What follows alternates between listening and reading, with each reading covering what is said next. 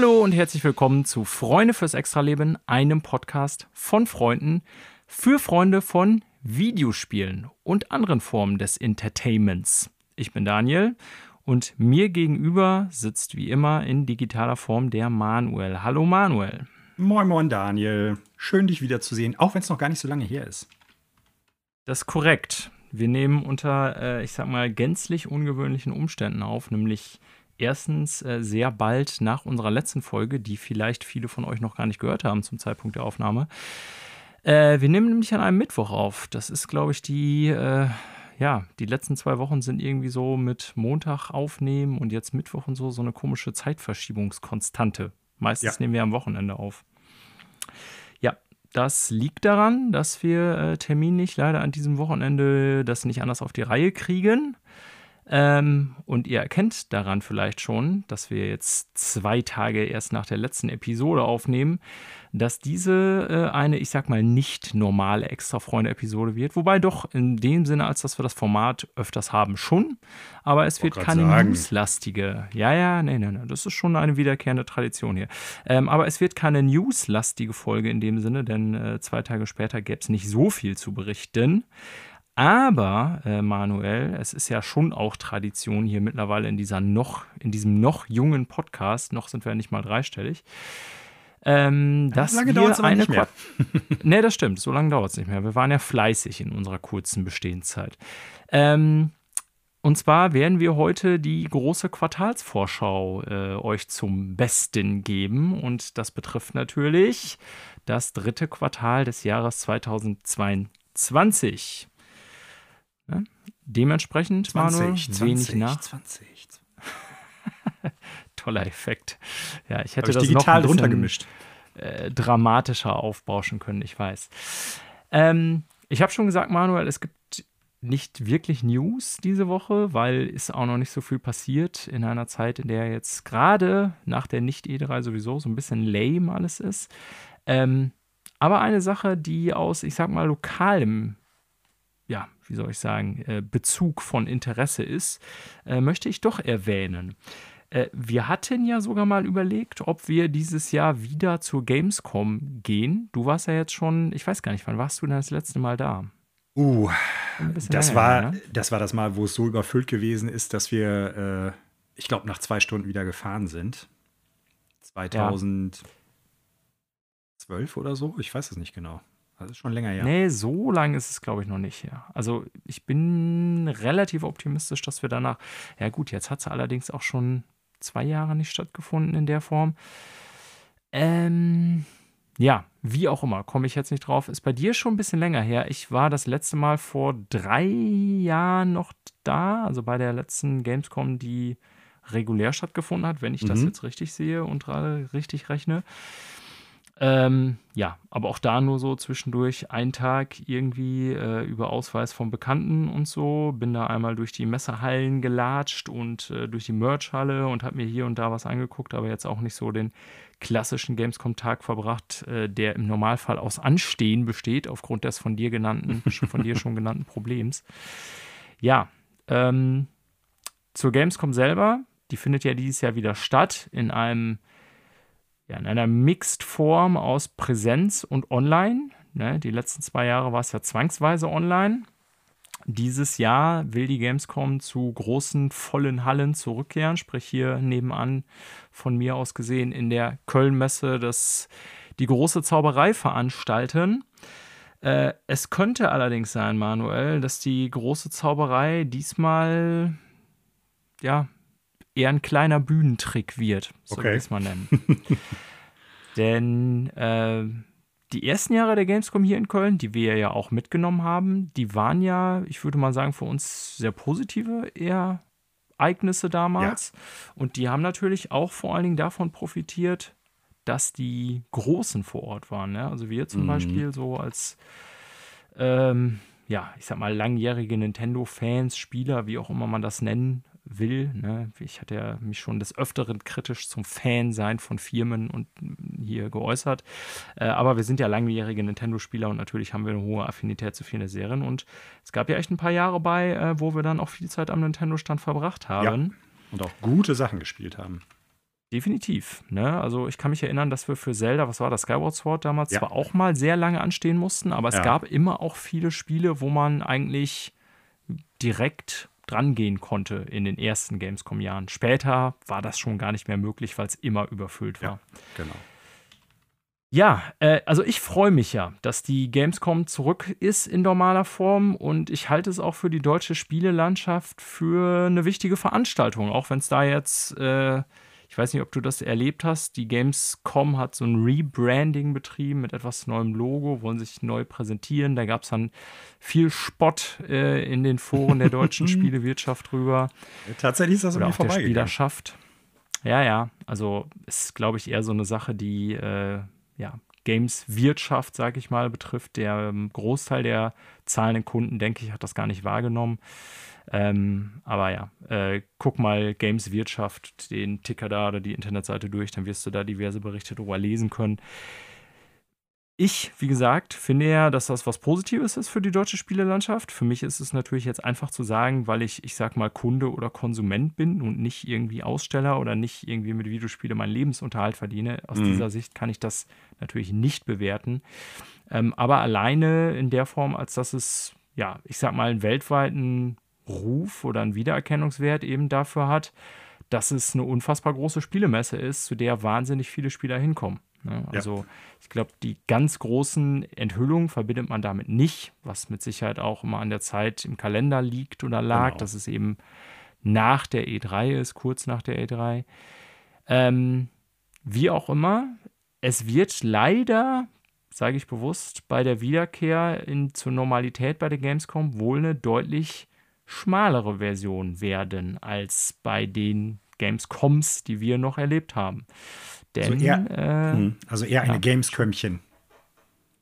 Ja, ähm, es ist zumindest zu befürchten. Ich weiß nicht, wie die Ticketverkäufe aussehen, aber der große Hook für viele Spiel für viele Leute ist ja neben dem Branchentreffen und neben dem, ja, ich sag mal auch aus Fansicht oder aus Konsumentensicht, ne, auch für uns äh, war das ja immer so ein cooler Tag, den man gemeinsam so abgenördet ja. hat. Ne? Genau. Das kann es natürlich auch nach wie vor sein, aber leider ist es so, dass doch von den großen Publishern viele, viele fehlen. Nämlich hat äh, Sony just gestern, wenn ich das richtig sehe, bekannt gegeben, dass sie diese Woche nicht dabei sein werden, also PlayStation. Und damit folgen sie Nintendo, Activision Blizzard, Take-Two Interactive, um mal einige der größten zu nennen. Und ja, also, ja, mir tut es ein bisschen leid. Wie gesagt, ich, auch wenn die Gamescom zuletzt wirklich ein Überfüllungsproblem hatte, vor allen Dingen an den Wochenendtagen, die ersten Jahre waren wir ja vor allen Dingen auch mal Mittwochs oder Donnerstags da, da ging es dann noch.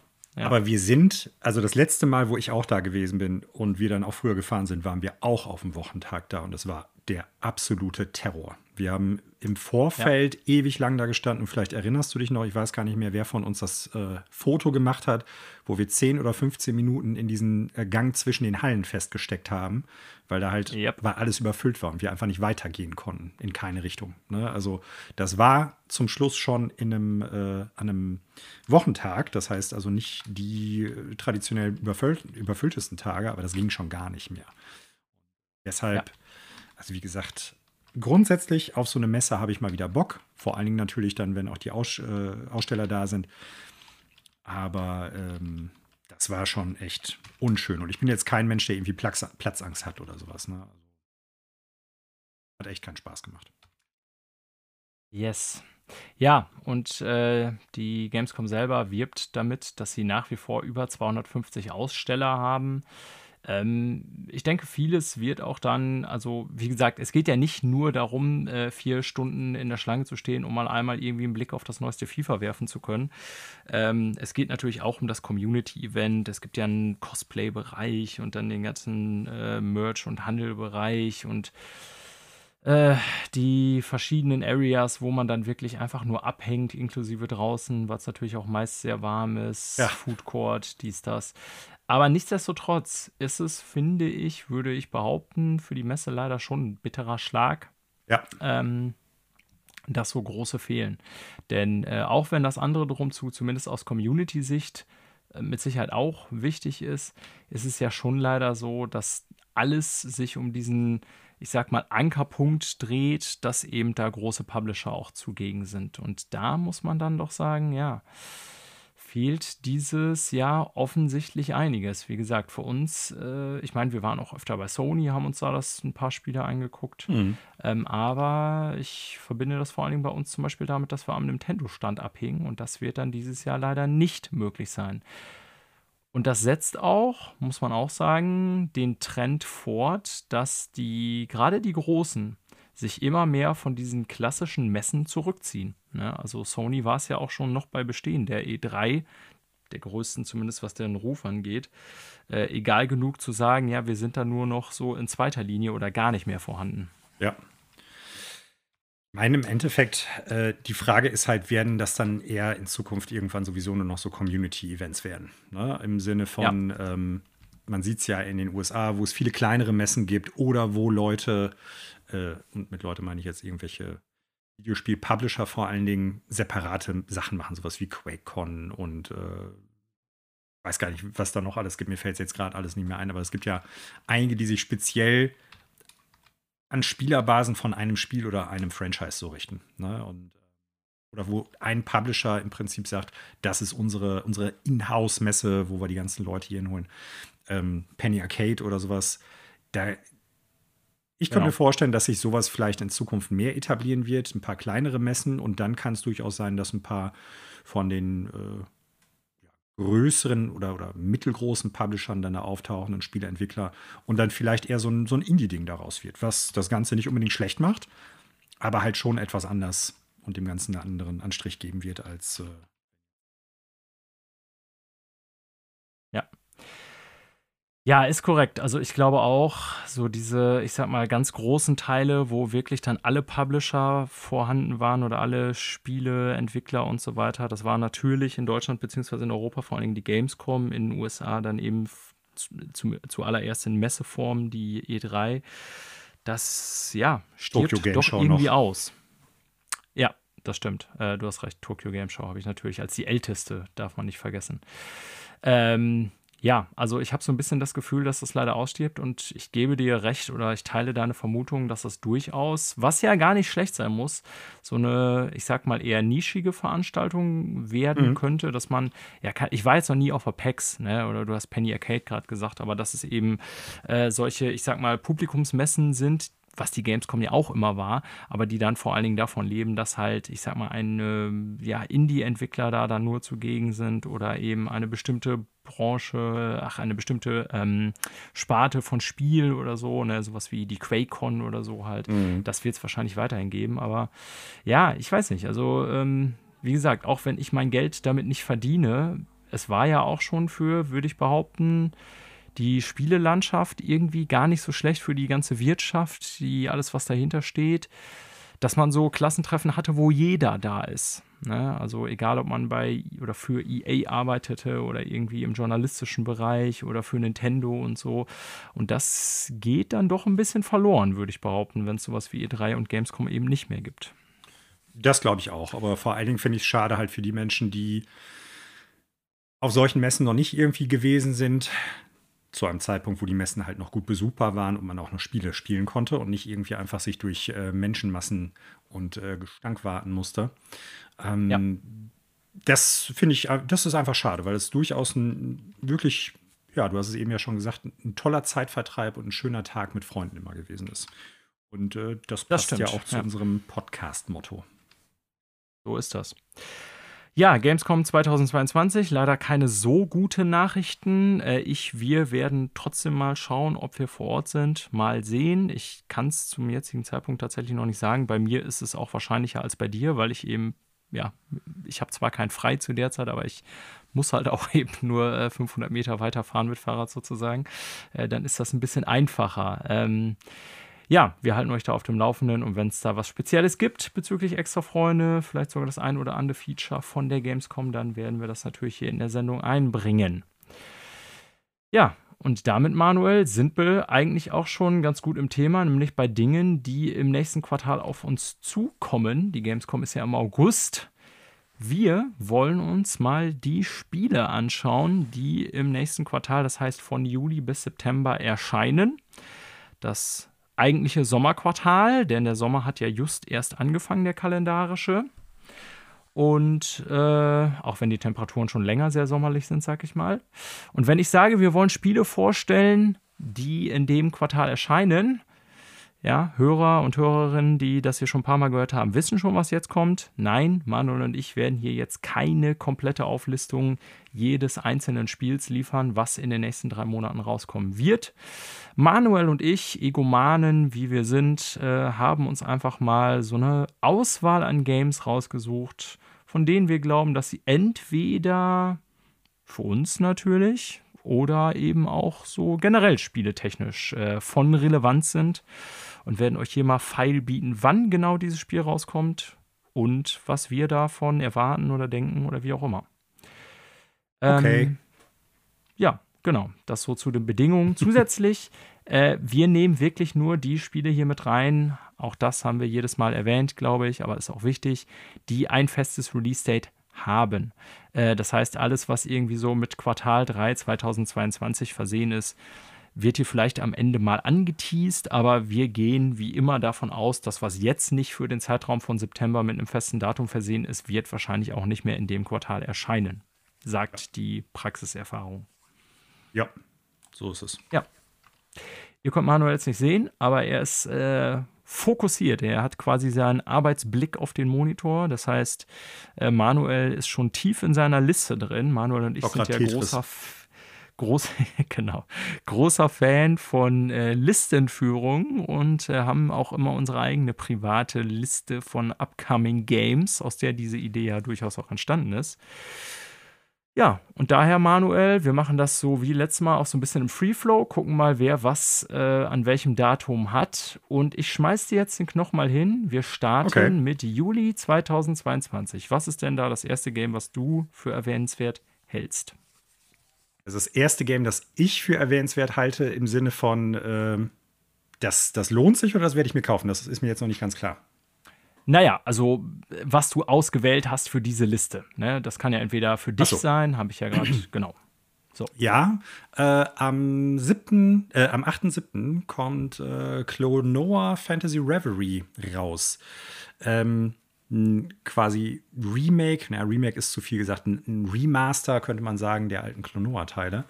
Ähm, das sind auf jeden Fall ganz nette Spiele. Ich werde mir das jetzt nicht holen, aber äh, die Hoffnung stirbt dann natürlich zuletzt, dass die vielleicht irgendwann sagen, wir machen mal ein neues Klonoa.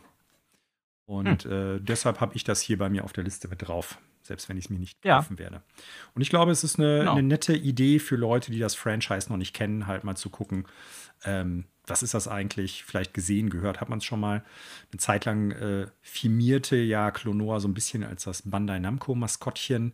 Also von daher, vielleicht kann man sich dann da mehr drunter vorstellen. Ne? Und äh, ja, also es ist halt ein Remaster von, ich glaube, Teil 1 und Teil 2, äh, Door to Phantomil äh, und äh, Lunatias Veil das sieht halt aus wie ein Remaster, muss man ganz klar sagen. Erwartet halt so nicht, dass ihr da von der grafischen Pracht der PlayStation 5 oder Xbox Series X oder so erschlagen werdet oder sowas. Äh, nein, das sind halt Spiele, die, ich glaube, also Teil 2 ist auf äh, PlayStation 2 rausgekommen und 1 weiß ich gerade gar nicht mehr, ob das noch PlayStation 1 war. Ich glaube, es war sogar noch PlayStation 1. Also, wie gesagt, das sieht natürlich schicker aus als damals, aber es ist jetzt nicht so, dass ich das mit, keine Ahnung, dem nächsten Naughty Dog Game oder so äh, messen könnte. Nichtsdestotrotz ganz gute, solide Spiele. Vielleicht ein bisschen in die Jahre gekommen, aber deshalb nicht schlecht. Und wie gesagt, ich hoffe ja, dass es irgendwie vielleicht. Und äh, das kommt für so ziemlich alles, äh, außer für Stadia und Luna. Ja, genau. Äh, PlayStation, Xbox und PC. Ähm, wobei, wo du jetzt, wo ich Switch. jetzt mal schaue, so ziemlich für alles. Ich glaube für Switch. Doch auch, auch für Switch? Okay, gut. Dann hast du das besser recherchiert als ich. Ja, ich habe ja zu Klonoa gar keine Verbindung, ehrlich gesagt. Mhm. Ähm, ich, wir haben hier drüber gesprochen. War es ein Nintendo Direct Reveal? Ich glaube ja, ne? Oh, da bin ich mir nicht mehr sicher. Dann, könnte auch ein State of Switch, Play gewesen sein. Das könnte weiß auch ein ich nicht State mehr of genau. Play gewesen sein. Okay. Weil ich dachte jetzt erst, es war äh, doch woanders, weil ich vermutet hatte, es kommt von Nintendo nicht raus. Aber wenn es Switch war, hätte es auch da erscheinen können. Ja, ich habe da keine Berührungspunkte zu zur Serie. Aber ähm, ja, ich bin zumindest gespannt. Also ich werde es auch nicht spielen, bin ich mir ziemlich sicher. Aber ich bin zumindest gespannt, was du darüber erzählen wirst. Wie gesagt, ich werde es Ähm, mir auch nicht holen, weil ich kenne die Spiele ja. Ähm, und dafür ich ist es dachte, mir du willst es ja dir jetzt zum Start nicht holen, aber vielleicht später oder so mal. Ach, das könnte, das könnte mal sein, aber das äh, habe ich jetzt nicht geplant oder so. Also das wäre dann Okay. so eine Sache, da müsste ich dann noch mal, wenn es denn irgendwann mal so sein sollte, dann würde ich davon berichten auf jeden Fall. Ja, das lief, aber geplant ist es nicht. Ich wollte es einfach Okay. nur noch mal in den Raum werfen, damit Leute, die es vielleicht noch nicht kennen, darauf aufmerksam gemacht werden. Und wie gesagt, über ein neues, gutes Klonor würde ich mich durchaus auch freuen. Ja. Ähm, ich will noch mal ganz kurz zurückspringen. Ihr seht hier in unserem Free-Flow-Verfahren äh, kann es auch mal sein, dass wir ein Datum zurückgehen. Und zwar möchte ich zumindest erwähnen, äh, Clonor ist ja 8. Juli, dass am 1. Juli, wenn es auch für mich gar nicht interessant ist, ähm, Formula One Racing rauskommt. Formula One 2022 von EA Sports. Ich werde es nicht spielen. Ähm, ich weiß auch nicht, ob es gut ist, aber ich glaube zumindest für Racing-Fans ist es, ja, äh, ist es ein gutes Spiel, glaube ich. Äh, Xbox, PC, PlayStation. Ist natürlich klar, wo du das Ähm. jetzt genannt hast, dass ich äh, darauf hinweisen muss, dass ich endlich äh, ein neues äh, Formula 0 Spiel haben möchte. Äh, Punkt. Gab es eigentlich F- mal irgendwas anderes als Formula One bei im Sinne von Videospiele? Aber lass uns das nicht vertiefen. Ja, die Ähm. Nintendo-Marke Formula, Sie- äh, Formula 0. Ach ja, F-Zero, lol. Jetzt raff ich den Witz erst manuell. Ich musste lange Das ist drüber kein nachdenken. Witz, ich meine das ernst. Ich möchte wirklich ja, ja, ein neues das, ich weiß, dass die Serie danach benannt ist. Mir ist es nur, ich, ich bin ein bisschen äh, denkvoll gerade. Wir kommen von der Arbeit beide. Das, da hast du schneller geschaltet. Äh, bei mir geht es dann weiter am 19. Juli. Hast du zuvor noch was? Mal eben, 19. Juli. Äh, dürfte, glaube ich, das gleiche Spiel sein, was ich hier drauf habe. Ich habe hier vorher nur noch stehen Power Wash Simulator, aber den kenne ich nicht. Ja, pass auf. Am 19. Juli habe ich gleich drei Spiele, die ich hier erwähnen müsste. Okay, Nimm du doch ich mal das nur eins. erste. Also ich habe da natürlich, ähm, wir haben neulich schon drüber gesprochen, als wir die Xbox Bethesda Showcase-Sache äh, durchbesprochen haben. Ähm, As Dusk Falls kommt für die Xbox-Konsolen und PC raus. Yes. Ein äh, narratives, ja. ich sag mal im weitesten Sinne Visual Novel, würde ich sagen, auch wenn ich glaube, die Leute, die das gemacht haben, äh, da nicht unbedingt in dem Genre oder Metier sehen, äh, aber vom grundsätzlichen Konzept her, dass man halt eine Narrative hat, die man mit äh, Bebilderung nachspielt, also eine Story und äh, da Entscheidungen treffen kann und die Story die killt. Ja, äh, wir hatten ja in der letzten Episode über diesen Extended Microsoft Showcase gesprochen. Da kam da noch ein bisschen was zu. Hat mich aber jetzt auch nicht äh, überzeugt, was sie da erzählt haben. Das war eher so, ähm, sich selbst auf die Schultern klopfen, dass sie irgendwie, also ich will das jetzt nicht zu negativ darstellen, aber ne, dass sie äh, bei den, ich sag mal, äh, Darstellung der Schauspieler eben darauf geachtet haben, wie realitätsgetreu das alles sein muss und dass sie dann, ähm, ja, keine Ahnung, da eben viel Wert auf die sehr getreue Wiedergebung der Gesichter und sowas Wert gelegt haben und so. Aber das Ganze wirkte für mich so ein, ja, hier, wir machen Werbung dafür, aber es hat mich nach wie vor nicht überzeugt, was ich da gesehen habe, auch im Extended Cut nicht. Ich will es nicht vorher schlecht reden, vielleicht wird es tatsächlich vor allem von der Story her ein gutes Spiel. Was mich halt stört, ist diese Darstellungsweise, von der hatten wir auch schon mit Marco drüber geredet, ich mir vorstellen könnte, dass mir das relativ schnell gegen den Strich geht, Mhm. dieses komische Standbildkonzept, ähm, womit ich gar nicht mal sagen will, dass es hässlich aussieht, aber es ist einfach so, ja, die Form dessen, was ich so ein bisschen anzweifle, ob das Sinn macht. Aber gut, ja, das, also ja. ich bin ja großer Hotel Dusk-Fan und ja, ähm, I know. Last Window auch. Und äh, auch wenn das jetzt nicht der gleiche Stil ist, aber die haben ähnlich das gemacht. Du hast halt so Zeichnungen, die so ein bisschen so rotoskopieartig wirken, mit so einem Anime-Stil aber dahinter, so als äh, Bleistiftschraffuren für die Charaktere. Sieht, äh, ich fand das damals ziemlich cool und auch die Stories fand ich immer ganz interessant von den beiden Spielen. Ähm, und da ist es ähnlich. Also du hast jetzt nicht die ganze Zeit, dass sich alles bewegt, irgendwie wie in einem Film oder so, aber dass du bei bestimmten Aktionen, dass dann so aus zwei, drei Frames der Arm gehoben wird oder jemand so den, den Finger zum Mund führt, wenn er nachdenkt oder irgendwie sowas. Ich finde, das hat ganz gut funktioniert. Äh, deshalb bin ich da jetzt erstmal vorsichtig optimistisch. Ich weiß jetzt allerdings auch nicht, ob es nur Standbilder sind. Ähm, also für mich ist das nicht notwendigerweise ein Ausschlusskriterium. Ich habe ja. viel mehr Bedenken. Ich glaube, das wird so eine Story, die dann halt äh, total dramatisch werden muss und äh, herzergreifend und echte das Gefühle, 90 Minuten lang und sowas alles. Ne? Ja, und ja. im Endeffekt. Das befürchte ich auch so ein bisschen, vor allen Dingen nach dem Extended Cut. Ich finde, die haben sich so ein bisschen zu sehr äh, selber ernst verkauft, falls du weißt, was ich meine, was, wie, wie relevant und bedeutungsschwanger das alles ist. Und da habe ich schon, da geht schon bei mir so ein Riecher an, dass das wahrscheinlich eher belanglose Kram wird. Aber gut, ähm, warten wir ab. Vielleicht bin ich jetzt viel zu kritisch gegenüber dem Spiel. Ja. Ähm, ich, ganz ja. kurz noch, und ich habe es ja neulich schon ja. gesagt, im Endeffekt, auch wenn die sich da vielleicht nicht unbedingt in diesem Genre sehen, ich würde so von dem, was man da präsentiert bekommt, schon aber sagen, dass es eigentlich ganz, ganz stark in diese Richtung geht. Äh, man liest vielleicht nicht so viel, äh, aber meines Erachtens nach geht das, wie sie es präsentiert haben, und was man da machen wird und können wird und worauf es gameplay-technisch ankommt, schon arg nach Visual Novel. Und auch da, man kann sich jetzt über diese ganzen Anime-Sachen dann irgendwie lustig machen und man findet das vielleicht nicht cool oder den Grafikstil und oftmals sind das völlig überkandidelte Stories. Aber auch da gibt es ein paar richtig, richtig gute. Und äh, ja. mit denen müssen die sich einfach auch messen, selbst wenn das jetzt keinen Anime-Stil hat. Ja, korrekt. As Dusk Falls. Äh, Xbox PC am 19. Juli 2022. Werde ich ziemlich sicher nicht kaufen, bin aber trotzdem gespannt, was die Wertung angeht, vor allem, mhm. weil ich ja ein bisschen kritisch bin. Was ich relativ sicher kaufen werde, zumindest nach jetzigem Bestand, weil es mich. Du bist ja auch Katzenfan. Genau, du hast es mittlerweile erkannt, ist Stray. Das wiederum exklusiv, zumindest vorerst, für PlayStation und PC rauskommt. Also da werden quasi die Konsolenpositionen getauscht. Ähm, ja, und ich, wir haben ja mehrfach drüber geredet. Es ist komischerweise auch ja irgendwie, ich glaube, ein relativ heiß erwartetes Spiel. Also es scheint irgendwie seine mhm. Fanschaft gewonnen zu haben. Vielleicht, weil einfach viele Menschen, so wie wir, Katzenfreunde sind. Letzte. Ähm, ja, also wir haben auch noch vor kurzem darüber gesprochen, oder vor allen Dingen du, ähm, was du da an Bedenken haben könntest, dass es eben vielleicht doch nur so ein vorgefertigter Pfad im Game ist und dass man eben nicht, wie eine Katze das normalerweise tut, so ein bisschen seine Umwelt erkundet.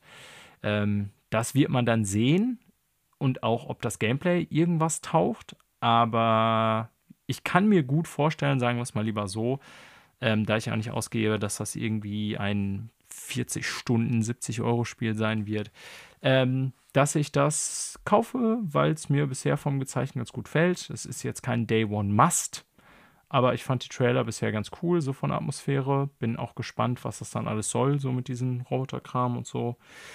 Ja, und dann letztendlich natürlich mal Wertung schauen. Ja. Aber das kommt auch am 19. Juli, also hab schon ich, relativ bald. Ja, habe ich tatsächlich bei mir hier auf der Liste, die ich jetzt hier beäuge gar nicht drauf, keine Ahnung warum. Mhm. Auf meinem Kalender, im, äh, also auf meinem Videospielkalender ist es tatsächlich drin. Verrückt. Ja. Ja. Es ist ja übrigens auch ähm, nochmal dazu ein Annapurna-Game und auch wenn ich nicht jedes Spiel von denen gespielt habe oder nicht jedes Spiel irgendwie bombastisch finden würde, glaube ich, haben die doch, haben wir schon mehrfach drüber geredet, ein bestimmtes Konzept und auch eine Qualität, würde ich sagen, was ihre Releases angeht, die ja. schlüssig ist für mich. Absolut, sehe ich auch so. Ähm, das dritte Spiel am 19. Juli ist so ein bisschen Cheat bei mir, weil es eigentlich kein Spiel ist, sondern es ist eine Spielerweiterung und dann kannst du es dir vielleicht schon denken. Hat es was mit deinem äh, quasi Schicksal zu tun? Nein, nein, nein, nein, nein, nein, nein. So. es, es, ist ein Spiel, das wir beide mögen, Manuel. Wir haben es vor kurzem erst gesehen. Am 19. Juli, also auch schon sehr bald, kommt nämlich die Hot Wheels Erweiterung zu Forza Ach, Horizon 5 raus. Okay, ja, alles klar. Mhm. Ja. Ähm, ich habe tatsächlich die Hot Wheels Erweiterung bei äh, Horizon 3 nicht gespielt, obwohl die mhm. sehr hoch gelobt war. Aber zu dem Zeitpunkt war ich irgendwie von dem Spiel schon so ein bisschen weg, hatte das immer mal, genau, hatte das immer mal vor, das irgendwie anzuspielen. Aber es kam ja doch ein ganzes Stück später raus. Da war das, glaube ich, schon ein Jahr auf dem Markt, Forza Horizon 3, so circa, sage ich jetzt mal. Ähm, es hat ja damals viel Lob bekommen. Ich, mich wundert vielleicht aber auch, weil es so gut angekommen ist, dass sie das Konzept jetzt schon bei 5 wieder aus dem Hut zaubern und das nochmal machen. Soll jetzt, wie gesagt, gar nichts Schlechtes heißen. Ähm, wie gesagt, ich hatte damals bei 3 viel Gutes darüber gelesen, gehört, selber aber nie gespielt.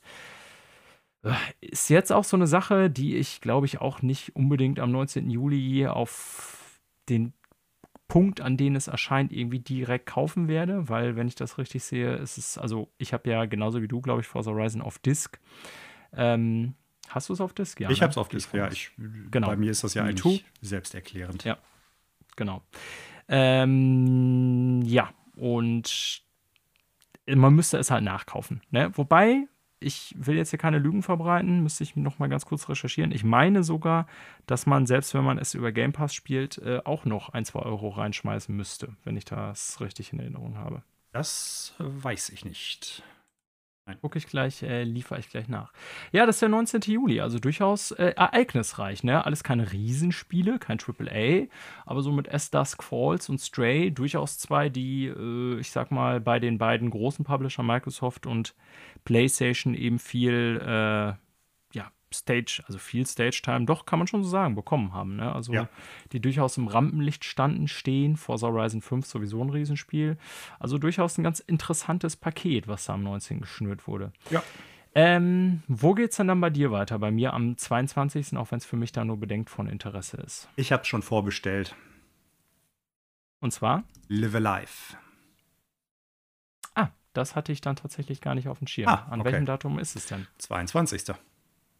Ah, guck mal, das habe ich übersehen. Ähm, kommt, glaube ich, erstmal nur für Switch oder sehe ich das falsch? Äh, ich glaube ja. Mhm. Okay. Und du hast es in, ich vermute, physischer Form vorbestellt. Ja, sicher. Also ich ja. habe damals ja schon gesagt, wir haben kurz mal über das Spiel gesprochen, als wir es vorgestellt haben. Ähm, es ist ja ein Remake vom alten Super Nintendo. Ich sage jetzt mal Klassiker, selbst wenn es gar nicht, äh, glaube ich, für den westlichen Markt wirklich als Klassiker gelten kann, da es ja so erstmal nie, meine ich, zumindest nicht in Europa erschienen ist. Äh, ist ein ganz nettes Spiel, weil man halt im Prinzip acht oder ich weiß gar nicht mehr wie viel, acht oder zehn äh, Mini-JRPG-Kampagnen durchspielt. Und jede Kampagne hat halt ein eigenes Setting, jede Kampagne hat halt einen eigenen Hook für den Hauptcharakter, den man spielt, so vom Gameplay her. Und äh, ich sag's mal so, das sind gute Spiele, aber es ist jetzt nicht so ein Spiel, was meines Erachtens nach an so Klassiker der Super Nintendo JRPG Größen ranragen kann, wie Chrono Trigger Final Fantasy 6-3 oder äh, Secret of Mana, Secret of Evermore und äh, Lufia. Äh, trotzdem ganz nettes Spiel als Remake und ich sag's mal auch, wie es ist, äh, primär für meine Sammlung. Vielleicht werde ich da ein, zwei äh, Sachen von spielen, so ein paar Episoden davon mal gucken. Ja, ja, also logischerweise gespielt habe ich es auch nie. Äh, ich bin jetzt auch nicht, auch wenn ich natürlich in den 90ern vor allen Dingen auf Super NES das ein oder andere JRPG mitgenommen habe, aber so der Riesen-Nerd, was das angeht, war ich auch damals schon nicht. Und ich glaube, es war doch so, dass man es im Westen auch offiziell gar nicht spielen konnte bisher, oder nee. wie war das noch? Oder sehr ich, muss auch leider ein, ich muss auch leider zugestehen, äh, dass ich es im Endeffekt äh, über einen Emulator damals, also nicht als es Zeit und äh, Internet hatte ich da auch zu dem Zeitpunkt noch nicht. Ähm, ich habe es als Emulation gespielt, irgendwann mal. Keine Ahnung, wie lange das jetzt schon her ist. Wie gesagt, ist ein gutes Spiel, äh, keine Frage, aber erwartet da jetzt nicht irgendwie so ein Ding, ja, wie die anderen. Also kein, ähm, wie heißt es, Chrono Trigger, sag Nein, nein, habe ich ja gerade schon gesagt. Ne? Also ja. überhaupt nicht. Okay.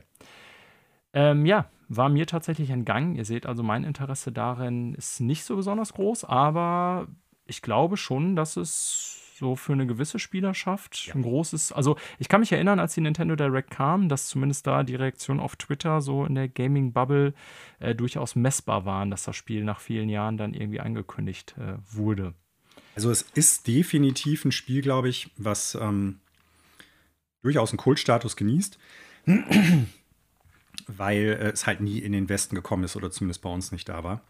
Äh, reiht sich damit ein wie äh, mit, mit anderen Spielen wie zum Beispiel ähm, Evo Search for Eden oder sowas. Also das sind Spiele, die glaube ich, einen besseren Ruf genießen, als sie tatsächlich sind. Das sind keine schlechten Spiele, aber es sind auch bei weitem nicht die Überkracher wie die ganzen legendären Super Nintendo. Muss, mal, muss ich meines Erachtens nach so sagen. Trotzdem, ja. das Remake sieht cool aus. Es hat halt so ein bisschen diesen Pixel-Remaster äh, 2,5D-Look oder wie sie es nennen. Und darüber hinaus, wie gesagt, was ganz reizvoll ist, man hat halt kleinere Kampagnen, die jetzt nicht super lang sind und die halt immer ein kleines Gimmick haben. Ne? Andere Setting und andere Gameplay-Mechanik, die da irgendwie mit drin hängt. Und das ist schon ganz cool. Das heißt, äh, man ja. muss sich nicht auf ein insgesamt 80 Stunden JRPG einlassen, sondern man hat, ich weiß jetzt nicht, wie lange jede Kampagne es ist halt länger her, dass ich es gespielt habe. Ich sage jetzt mal irgendwie sechs Stunden für eine Kampagne oder sowas. Und das ist, ist irgendwie ganz nett gemacht. Also so ein, so ein guter JRPG-Snack für zwischendurch. Okay.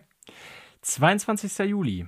Auch am 22. Juli, auch wenn es für mich ebenfalls nicht, damit habe ich es ja vorhin angeteased, äh, nicht interessant ist. Aber ich habe es zumindest als erwähnenswert notiert, ist äh, Capcom Arcade Stadium 2 ah, kommt ja. an dem Tag mhm. auch raus. Also die ja. äh, Capcom Arcade-Sammlung, die ja damit vorgesetzt wird, ähm, mit ja, diversen Klassikern, die eben aus der vor allen Dingen ja, eben Arcade-Zeit äh, kommen.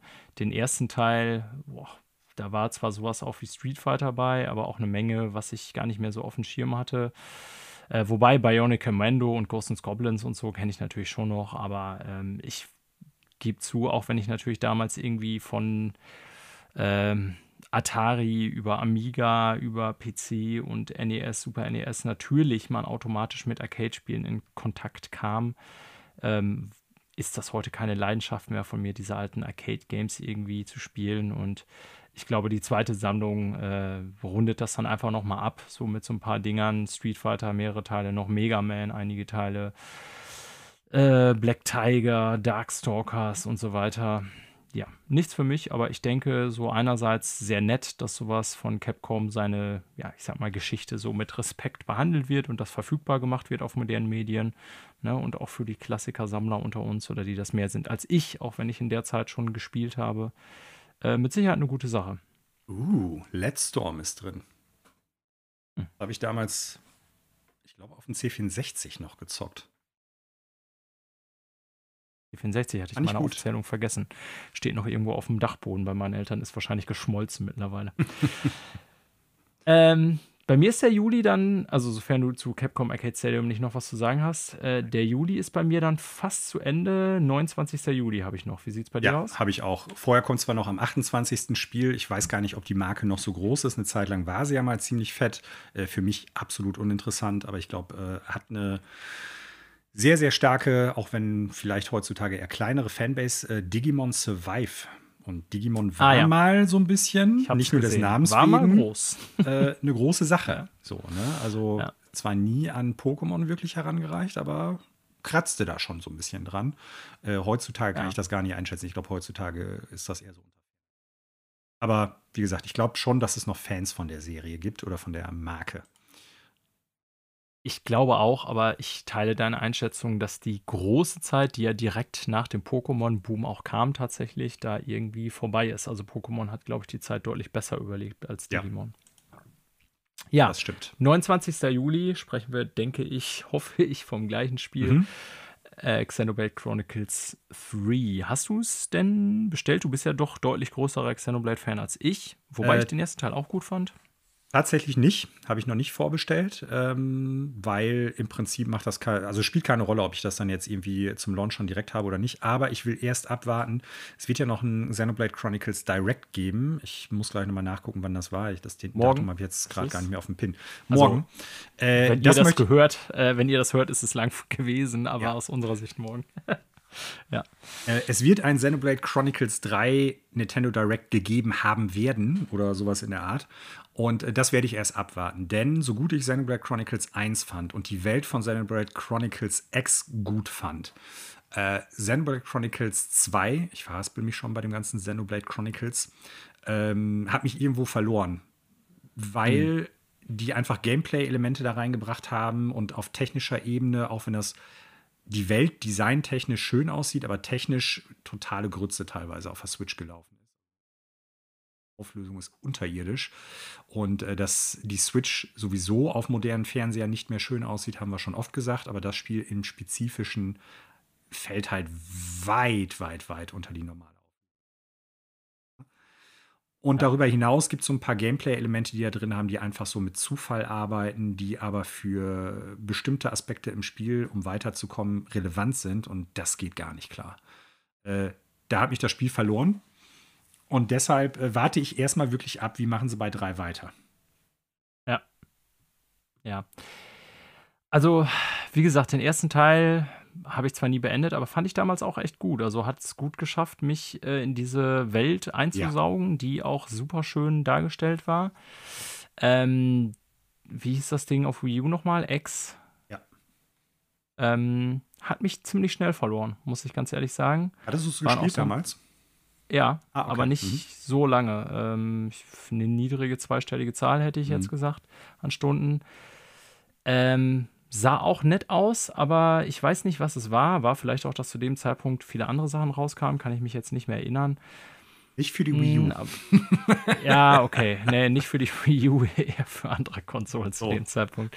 Ähm, genau. Aber ja, irgendwas war da, was mich da nicht so richtig gehuckt hat oder irgendwie, wo ich da nicht mehr so mhm. richtig reinkam. Ich weiß, dass da im Verlauf des späten Spiels auch noch eine Menge grindige Quests kamen, die Spielfortschritt, ja, also wo Spielfortschritt Grinden erforderte. Sowas schreckt mich schon mal ja tatsächlich ziemlich doll ab, auch wenn ich bei Destiny jetzt hunderte von Stunden gegrindet habe. Aber ähm, ja, wenn das wirklich. Man muss den Gameplay-Loop ja mögen, mit genau, dem man grindet. So, ja, so, und richtig. dann kann man es ertragen oder vielleicht auch gut finden, aber wenn man damit nichts ja. anfangen kann, dann ist es halt wirklich äh, ja, Abarbeiten von etwas negativen Art und Weise. Ich glaube, das ja. ist so eine Sache gewesen. Ähm, ist jetzt vielleicht irgendwie dem Spiel ein bisschen unfair gegenüber, aber ich glaube, dass so dieser Nimbus der gescheiterten Wii U so damit reingespielt haben könnte, dass es durchaus attraktivere Spiele auf anderen Konsolen zu dem Zeitpunkt gegeben hat und äh, dass das Spiel einfach auch ewig lang braucht, um in, in Fahrt zu kommen. Sei es storytechnisch, aber auch genau. bis du, also ich weiß gar nicht, wie lange es dauert, bis du diese Scales, diese, ähm, diese, diese Mechs, mit denen du fliegen kannst, diese kriegst. Mechs, also, ich meine erst 20 ewig. Stunden oder so. Ja. Genau. Also da, ich glaube, also da war ich nämlich noch nicht mal und das war so der große Hook und ich hatte da die ganze Zeit drauf gehofft und da war ich irgendwie nachher echt enttäuscht und ich hatte da mal gelesen, dass man irgendwie da, ich weiß gar nicht, 25, 30 Stunden im Spiel sein muss oder so und sowas ja. ist einfach dumm. Das, also das Pacing von Xenoblade, der, der Serie, aber auch von JRPGs im Allgemeinen, das ist eine Sache, die ist nicht mehr zeitgemäß. So, egal, ob die Story in Fahrt kommen muss, ob die Charaktere jetzt wirklich in Fahrt kommen und du weißt, wer ist wer und was macht wer oder das generelle Gameplay.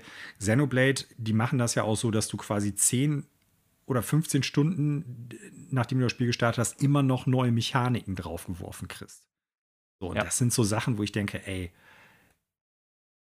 dann, dann macht das doch Muss ein bisschen nicht. übersichtlicher. Ne? Und dazu kommt ja. halt noch, und das, da bin ich gespannt, ob sie das bei drei ein bisschen ändern. Viele der Nebenquests sind im Prinzip so, ich sag mal, vom Design-Ethos und von den Inhalten eher so MMO-RPGs von 2000 bis 2005. Yep. Und ähm, also Fetch Quest ohne Ende und sowas alles. Und das ist auch nicht mehr zeitgemäß. Und da bin ich gespannt. Also hoffentlich, ich würde mir wünschen, dass das ein richtig gutes Spiel wird, dass es technisch richtig gut wird, dass die äh, ein anderes Pacing da drin haben, dass das äh, vor allen Dingen auch von der Story viel schneller in Fahrt kommt und interessant wird, dass die Charaktere natürlich cool sind und dass die halt nicht so einen Loot-Drop-Quatsch drin haben, der als Item-Gating für bestimmte Sachen irgendwie fungiert. Man bestimmte Sachen benötigt, um in der Story weiterzukommen und wenn du die nicht bekommen hast, dann musst du halt grinden oder so. Also ich warte ab. Hoffentlich wird es gut, dann kaufe ich es. Wenn nicht, dann hole ich es mir irgendwann mal, wenn es irgendwo mal einen Sale gibt, wo man Nintendo-Sachen. Ja, aber du hast die Erwartung oder die Hoffnung für auch den Stream aus unserer Sicht jetzt morgen schon ganz gut beschrieben. Also ich bin durchaus gespannt auf den Stream, auch wenn ich das letzte mhm. Xenoblade gar nicht mehr gespielt habe, diesen Ableger DLC eh nicht. Ähm, aber den habe ich auch nicht genau gespielt, der soll aber ja sehr viel besser sein ja, weil er auch kürzer ist. Ne? Also das Ding müsste man vielleicht tatsächlich mal angehen, weil es halt eben nicht 80 Stunden ist, sondern glaube ich irgendwie so 20 Stunden und dann wahrscheinlich automatisch ein bisschen straffer. Ähm, wie auch immer, aber ja, das wäre für Xenoblade Chronicles 3, also alle Kritikpunkte, die wir genannt haben, betreffen ja nicht drei, sondern die vorherigen beiden Spiele im weitesten Sinne. Das wäre etwas, was ich mir wünsche, einfach weil die Welt eigentlich immer super cool ist. Das Weltdesign ist mega cool. Ähm, wenn die jetzt, ich sag mal, grafisch das noch ein bisschen besser, ich meine, klar, ist auf der Switch, aber auch auf der Switch kann, Switch kann man schöne Spiele programmieren, wenn die das noch wieder ein bisschen besser technisch hinkriegen. äh, und vielleicht den Spielfluss etwas straffen oder den Ablauf, dann könnte das gut werden. Ja. Ja. Wobei das, auch das nicht das Einzige ist. Ne? Das war ein cooler Hook im, im ersten Teil vor allen Dingen. Auf so riesen Viechern im Prinzip als Welt rumlaufen. Ähm, ja. Aber das, das ist jetzt ein, ja, ein, also es ist ein Staple für das Franchise und da muss jetzt halt ein bisschen mehr kommen, damit es mich wieder richtig abholt. So ist es.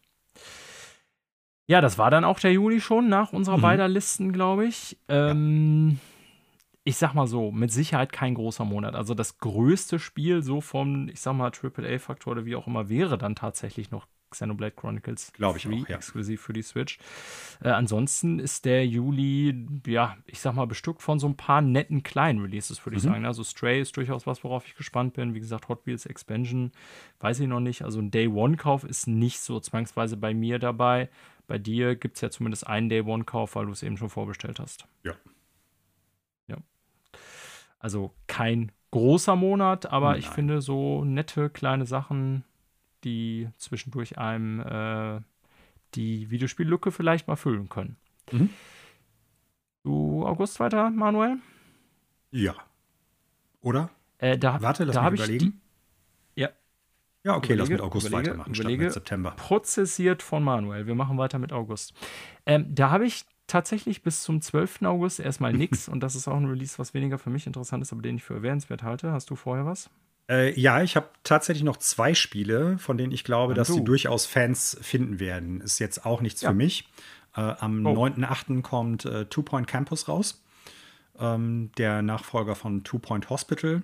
Und ähm, wir haben da früher schon mal drüber gesprochen, im Prinzip ein Genre, was irgendwann mal tot war und mittlerweile eigentlich wieder ganz gut im Saft zu stehen scheint. Ne? So Management-Simulationen von so bestimmten Parks, Einrichtungen oder sonst irgendwie was. Und äh, ich glaube, Two Point Hospital war durchaus ein ziemlicher Erfolg. Und äh, dementsprechend glaube ich, dass die Leute, die Spaß an solchen Spielen haben, durchaus sich auf Two Point Campus freuen werden. Hm. Punkt lassen wir mal. Also ich habe da wenig zu beizutragen. Ähm, ich sehe es ja jetzt gerade, wo ich nochmal im Internet zum Release-Kalender durchgehe. Mhm. Ja, äh, Simulationen spiele ich. Es wird rauskommen. Es wird rauskommen. Auch ja, PlayStation, Xbox, PC. Äh, ich spiele sowas quasi eh fast nie. Ist für mich nicht von Interesse, aber ich okay. kenne deinen Punkt, warum es erwähnenswert ist. Aber jetzt bin ja. ich tatsächlich gespannt, was da noch für ein Spiel ist, weil das, das hast du jetzt noch gefunden. Zweite Spiel wäre am 11.8. Cult of the Lamb. Und ähm, auch das für mich überhaupt nichts, aber ich glaube, so in den Präsentationen, in denen das aufgetaucht ist, also ich glaube, Nintendo Direct war es mal drin, ich glaube, es war zuletzt auch noch beim, äh, beim Summer Games Fest war es, glaube ich, auch drin. Ich glaube, das ist ein Spiel, worauf sich viele Leute freuen. Also ist zumindest mein Eindruck, so was ich im Internet irgendwie wahrgenommen habe, wie die Leute darauf reagiert haben. Ähm, wie gesagt, für mich ist es rein gar nichts. Ich äh, finde Grafikstil sehr beliebig. Äh, sieht für mich wie irgend so ein typisches Top-Down-Roguelike aus. Ich weiß aber nicht mal, ob es ein Roguelike ist. Äh, ja, hier steht es. Cult of the Lamp is a Roguelike Action Adventure. Ja, alles klar. Devolver Digital so und ähm, kann ich mich mit totschmeißen lassen, wenn ich es drauf anlegen würde. Also kein Interesse für mich, aber im Netz sind die Leute ziemlich zumindest in einer gewissen äh, Riege von Menschen ziemlich drauf steil gegangen. Yep. Okay. Bei mir geht es dann weiter am 12. Ich übernehme mal. Äh, kein Release, der für mich interessant ist, aber äh, Basti, du kleiner, du kleiner Hund. Ne? Bald laden wir dich mal wieder hier in die Sendung ein. Und da du dich ja schon des großartigen God of War verweigert hast, du kleiner schlechter Geschmacksboy, ähm, können wir dich ja vielleicht mit einem weiteren Sony First-Party-Juwel äh, bekehren, nämlich Spider-Man Remastered. Ähm, ja, ich habe ja beide Spider-Man-Teile auf PlayStation intensiv gespielt, den ersten auch geplatinumt, habe da also durchaus viel Zeit reingesteckt, weil es einfach platiniert, weil es einfach Spaß macht. Also ist jetzt kein schwierige Platin, aber egal. Ähm, hat mir so viel Spaß gemacht, dass ich deutlich mehr als die Story gespielt habe. Und es kommt, ich erwarte, in sehr hübscher Version auf PC raus, denn es sieht ja schon auf PlayStation fantastisch aus, zumindest auf PlayStation 5. Also für PS4-Verhältnisse sah es auch super krass aus, aber natürlich sieht es auf PS5 mit dem Update nochmal krasser aus. Ähm, ich erwarte schon eigentlich, dass das auf PC technischen Brett wird, weil ich finde, so rein von dem, wie New York dargestellt ist und so, ist das schon echt richtig geil. Ja, davon ähm, gehe ich auch aus. Ja. Also, Schröer, hör uns zu, spiel mal Spider-Man und äh, werde korrigiert oder nicht, was deinen Geschmack angeht. Wird damit stehen äh, oder fallen, äh, ob ihr jetzt das Arkham-Gameplay gut findet? Ja, genau. Also bei mir, ne, wir haben öfter darüber gesprochen, jetzt im Sinne von Gotham Knights, war es tatsächlich so eine Mischung aus äh, Spider-Man, ähm, ich sag mal, solidem Gameplay, die Art, wie die Story erzählt ist, New York auch ganz viel. Das hat einfach gefunzt, aber ich gebe zu, wenn man auf so eine Gameplay an sich gar nicht steht, dann wird einen auch das Spiel nicht bekehren. Ähm, sech, ne, Entschuldigung. Doch, 16. August ist bei mir das nächste. Ist bei dir vorher noch was? Nee. Jetzt bin ich nur gespannt, okay. welches du hast. Also ich habe hier auch was äh, stehen. Ja. Und glaube, zwar ein Spiel, was erst vor kurzem angekündigt wurde. Ja, okay, dann haben wir das gleiche. Äh, Roller Dome meinst du dann, ne? So ist es. Roller Drome, Drome, glaube ich, ne? Für PlayStation Stimmt, und PC. Roller Drome. Hm ähm, das ja auf der letzten State of Play gezeigt wurde und auch wenn wir da, ich sag mal, relativ schnell drüber hinweggegangen sind, weil es für uns, glaube ich, nicht so sonderlich interessant ist, ist es aufgrund seiner Art der Darstellung ja schon ein Spiel gewesen, was so gefühlt Feedback erzeugt hat im Netz. Bei, also ich hatte schon so das Gefühl, dass es bei vielen besser angekommen ist als bei uns, wenn ich mir so mhm. andere Podcasts angehört habe und so weiter ja. und so fort. Ähm, ja, also ich, ich, ich erkenne auch an, dass dieser, ähm, ist das Cell-Shading-Look? Nee, ich weiß gar nicht, wie soll man das nennen. Ja, ich glaube schon, dass man das als Cell-Shading bezeichnen kann. Ob das jetzt technisch ja. das ist, kann ich dir nicht genau sagen. Ich auch nicht. Also ich finde schon, dass dieser, äh, ja, Comic, Cell-Shading-Look, das sieht auch sehr flüssig aus, das muss man auch sagen. Ne? Also erstmal so vom Technischen sieht es sehr sauber aus, ob das reale Gameplay das so wiedergibt, ist die andere Frage. Ähm, ich gebe zu, das hat einen hohen Wiedererkennungswert. Ja, es ist jetzt nicht so was. Sieht aus wie ein Mobius-Cover. Ja, ja, gut. Aber ich finde, es ist jetzt nicht so ein Game, was so in der Masse der Indie-Spiele total untergeht. Mhm. Ähm, ich habe einfach für mich nur nicht gesehen, wo ich da gameplay-technisch gehuckt werde. Aber vielleicht liege ich auch völlig falsch und sage dann irgendwie Ende dieses Jahres, ey, das war ein super geiles Spiel, was ich überhaupt nicht auf dem Schirm hatte. Kann ich, also ich sag's mal so, es kommt ja von den Olli Olli Machern, ähm, die ja. sind ja, also ich glaube, das wird sich schon gut spielen. So. Das glaube ich auch, obwohl ich auch kein Olli Olli Fanspieler war, wie auch immer. Äh, mich hat das Gezeigte nicht so abgeholt. Wie gesagt, äh, das sieht ganz nett aus im Sinne von, äh, das hat halt so ein bisschen so Anleihen von Mobius. Ähm, aber das Gameplay Leider. Ich glaube ja. aber, dass du da richtig liest, das ist ein Spiel, wo sich viele Leute drauf freuen. Mal sehen, was die Spielerschaft dann dazu sagen wird. Hm. Bei mir geht es weiter am 19., wenn es auch für mich auch nicht so interessant ist. Hast du vorher was? Nein, ich habe auch am 19. was und ich habe es aus zwei Gründen rausgenommen, äh, draufgenommen. Erstens, weil ich glaube, die Marke ist immer noch ein Riesenerfolg, zumindest in den USA. Und zweitens, das Cover dieses Jahr ist tatsächlich sehr witzig. Ist die The Legend himself, so. John Madden. Johannes Madden. Johannes Madden. Ähm, ja, äh, Gott hab ihn selig. Er ist äh, von uns gegangen. Äh, ich bin ja durchaus sehr interessierter Fußballzuschauer seit vielen Jahren auch. Also Hand, Football, Hand Fußball und Football. Ähm, Madden-Zeiten habe ich nicht aktiv miterlebt. Da hat man hier in Deutschland, also Super Bowl gucke ich schon ziemlich lange, aber da hat man hier in Deutschland noch nicht so aktiv die Seasons gesehen zu seiner Zeit als Trainer.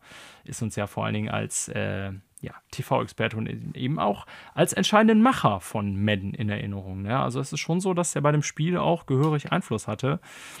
Ähm, ich kann mich erinnern, dass in Interviews irgendwie nach seinem Tod auch gesagt wurde, dass er zum Beispiel darauf bestanden hat, dass Madden Football damals von EA ähm, dass das quasi das reale Football also in voller Mannschaftsstärke abbildet, weil viele haben vorher gesagt, ja, wir müssen das ein bisschen versimpeln oder wir machen irgendwie, keine Ahnung, sechs Spieler quasi. auf dem Platz, mhm. ne, so ein bisschen äh, Gamification easy, so dass irgendwie Videospieler finden das zu kompliziert mit den ganzen Spielzügen und dass du so viele verschiedene Positionen hast, die du bedienen musst.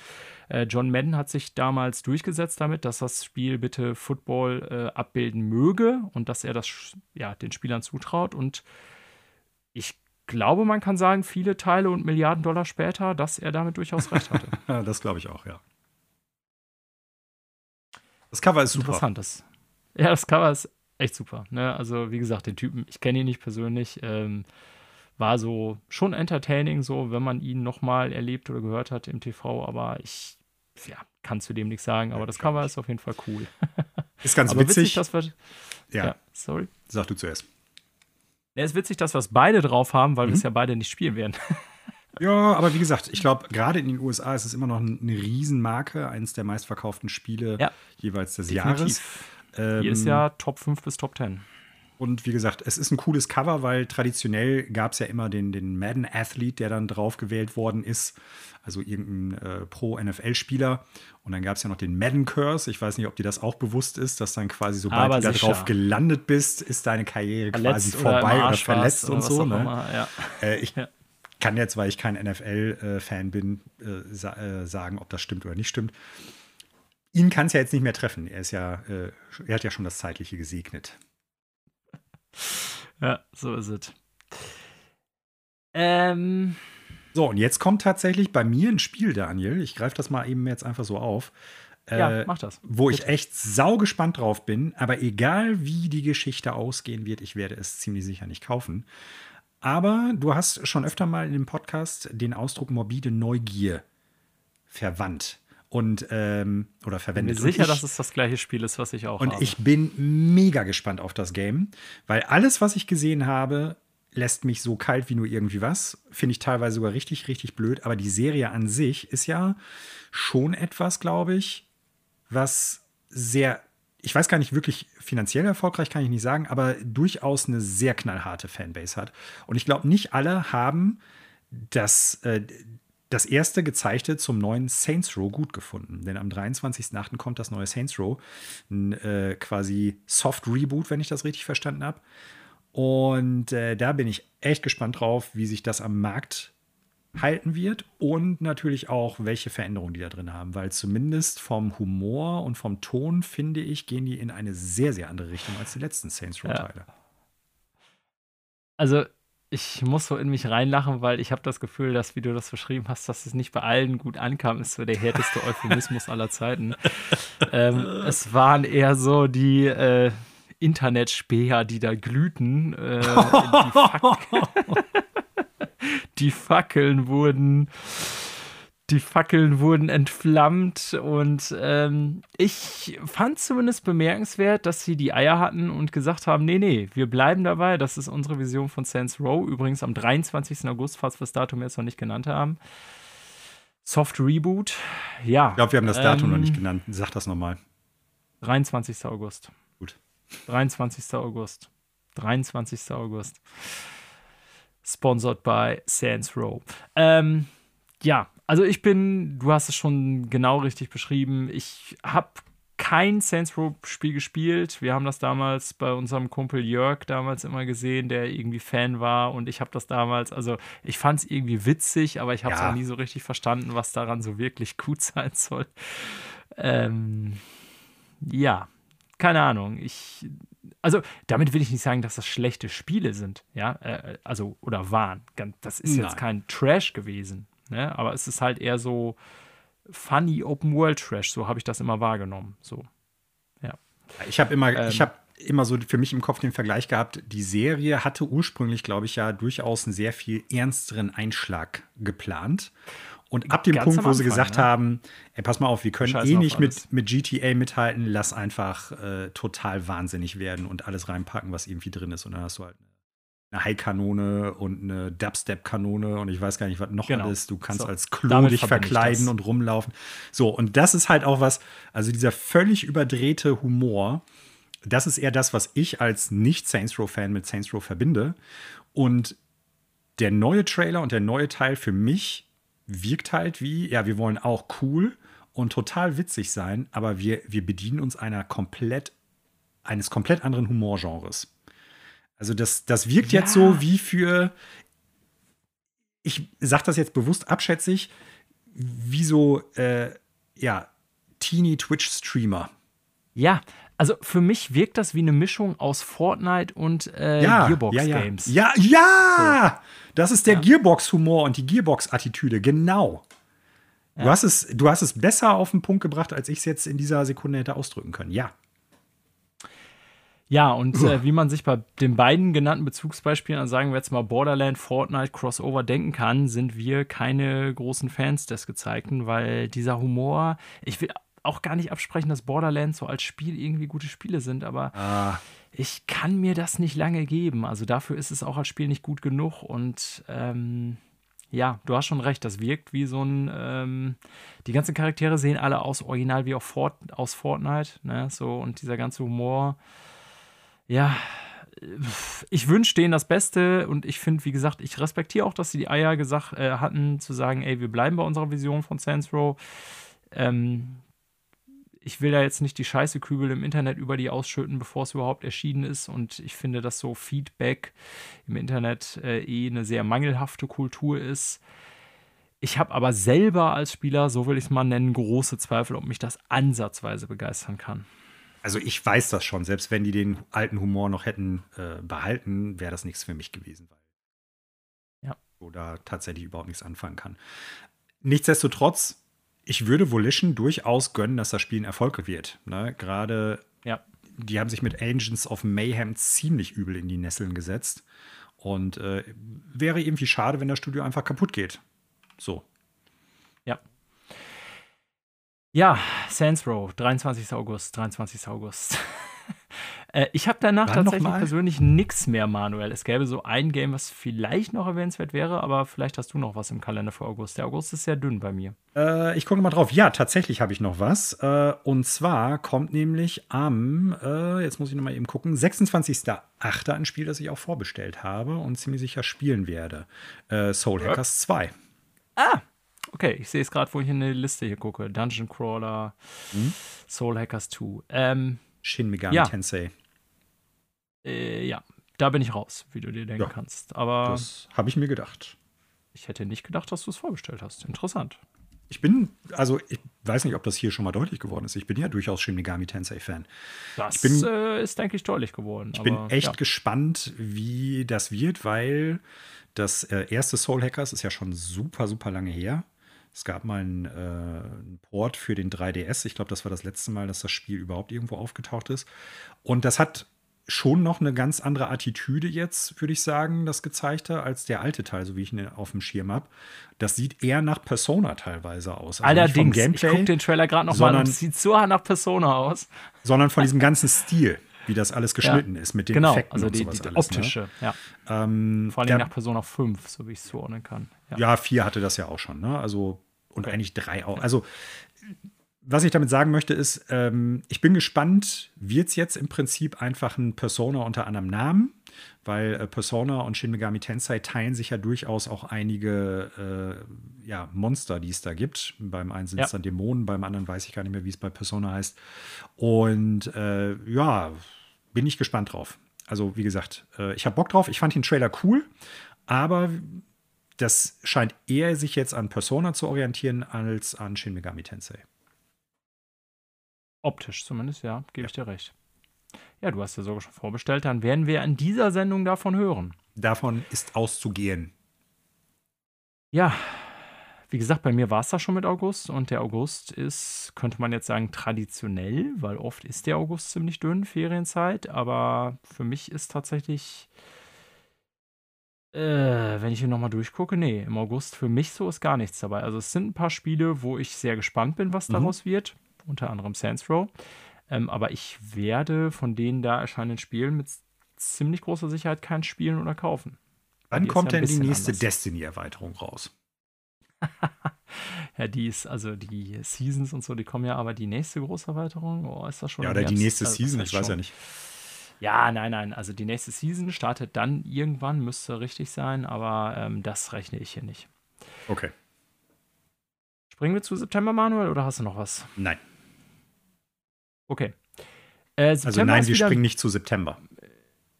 Ach so, und dann bleiben wir einfach im. Äh, wir, wir machen August nochmal. August. Äh, okay. Okay.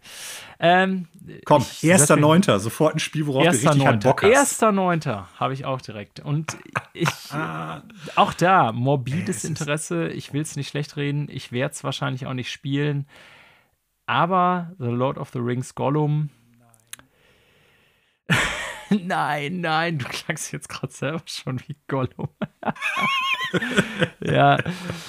Äh, ich habe wenig Hoffnung. Ich wünsche dir natürlich. Äh, ich glaube, es wird eher Skrotum.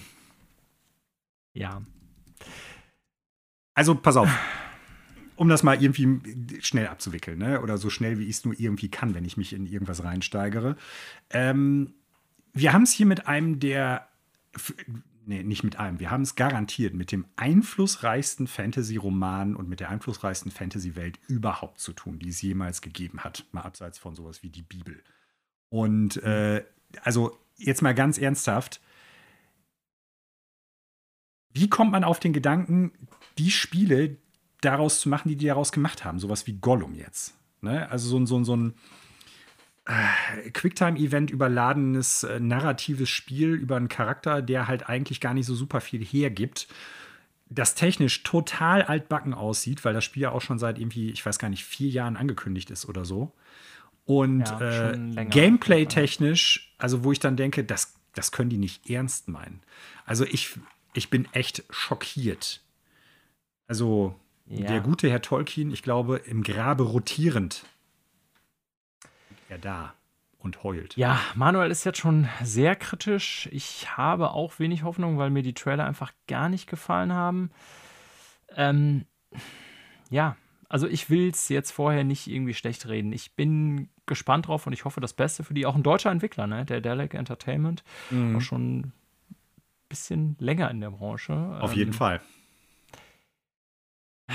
Ich, ich hoffe eigentlich, dass es für die ein Erfolg wird. Äh, für mich taugt das Gesehene leider gar nicht. Ne? Ich habe ja schon angefangen damals bei diesen Cinematic Scenes, äh, wo es klar wird, dass sie so einige, einige äh, Sequenzen aus den Filmen mehr oder weniger kopieren. Da war ich ja schon sehr skeptisch oder schon raus, weil warum soll man etwas, was dann quasi wie der Film nur in schlechter aussehend machen, nur damit irgendwie so eine Brand-Connection da vorhanden ist. Gameplay, weiß ich nicht, ob das irgendwas taugen wird kann ich mir noch nicht wirklich vorstellen. Also ich bin sehr skeptisch, auch wenn ich denen wünschen würde, dass es ein gutes Spiel wird und es gut ankommt. Ich kann mir durchaus auch vorstellen, dass es aufgrund der Marke und dass es doch ja ziemlich viel Coverage bekommen hat, sich gut verkauft. Zumindest besser als deren letzten Spiele, hoffe ich für sie. Ähm, aber ja, ich selber muss ich sagen, wenn ich so von meinem persönlichen Spielerinteresse ausgehe, denke eher, das wird nichts.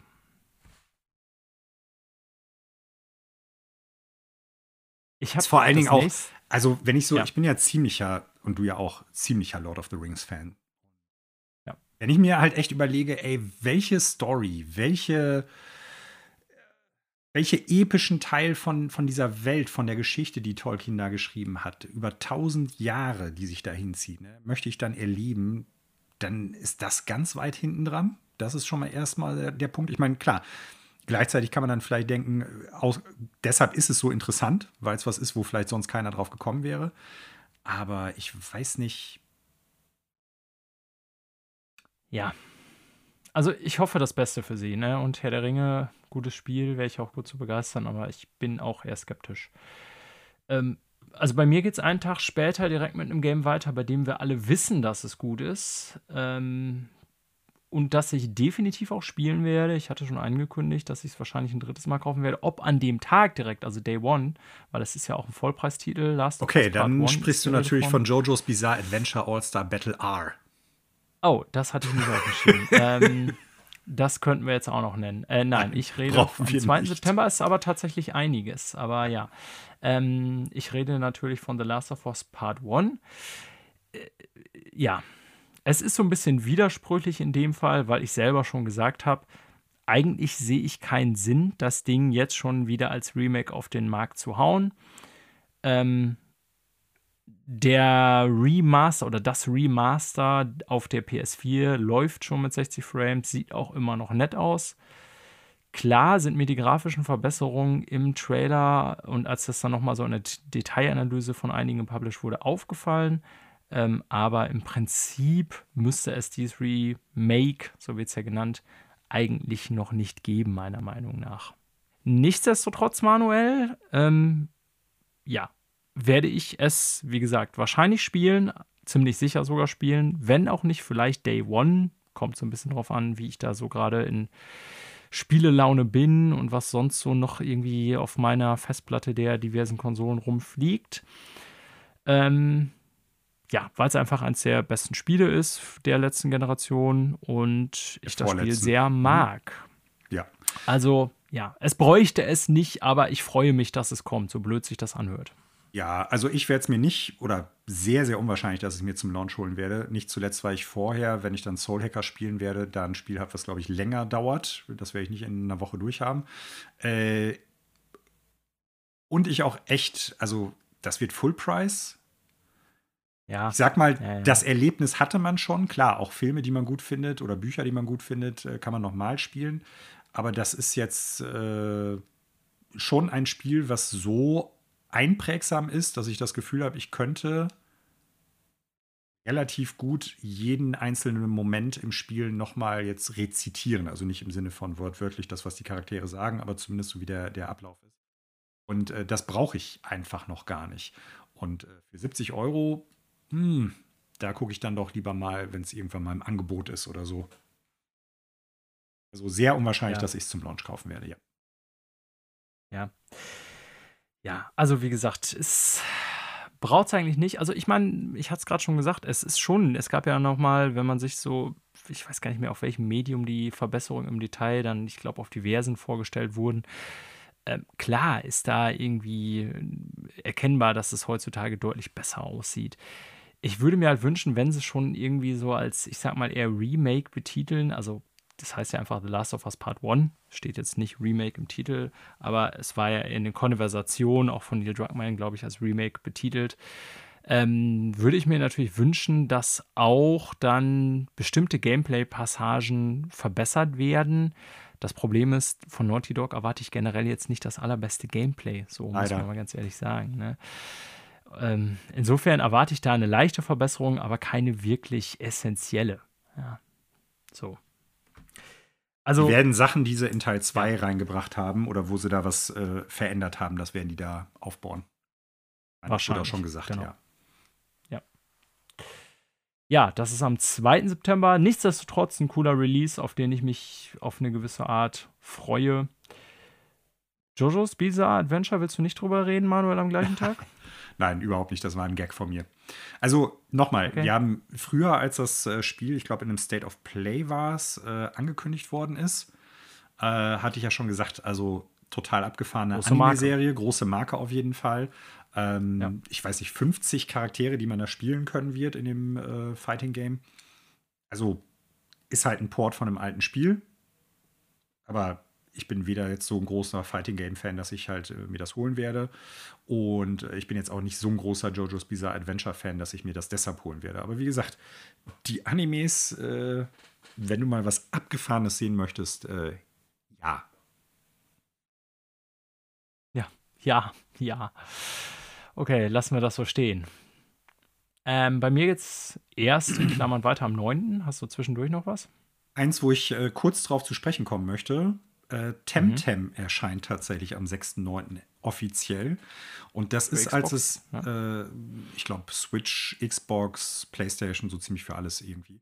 Ähm, das ist so ein Spiel gewesen, wo viele Leute sich gedacht haben, ey, das könnte das bessere Pokémon werden. Ich weiß nicht, ob es das jetzt wirklich wird, weil ich das Spiel da nicht weiter verfolgt habe, aber ich weiß, dass äh, damals, als die Access war oder irgendwie eine Beta oder so mal davon spielbar gewesen ist, äh, Leute durchaus sehr positiv äh, vom Spiel gesprochen haben.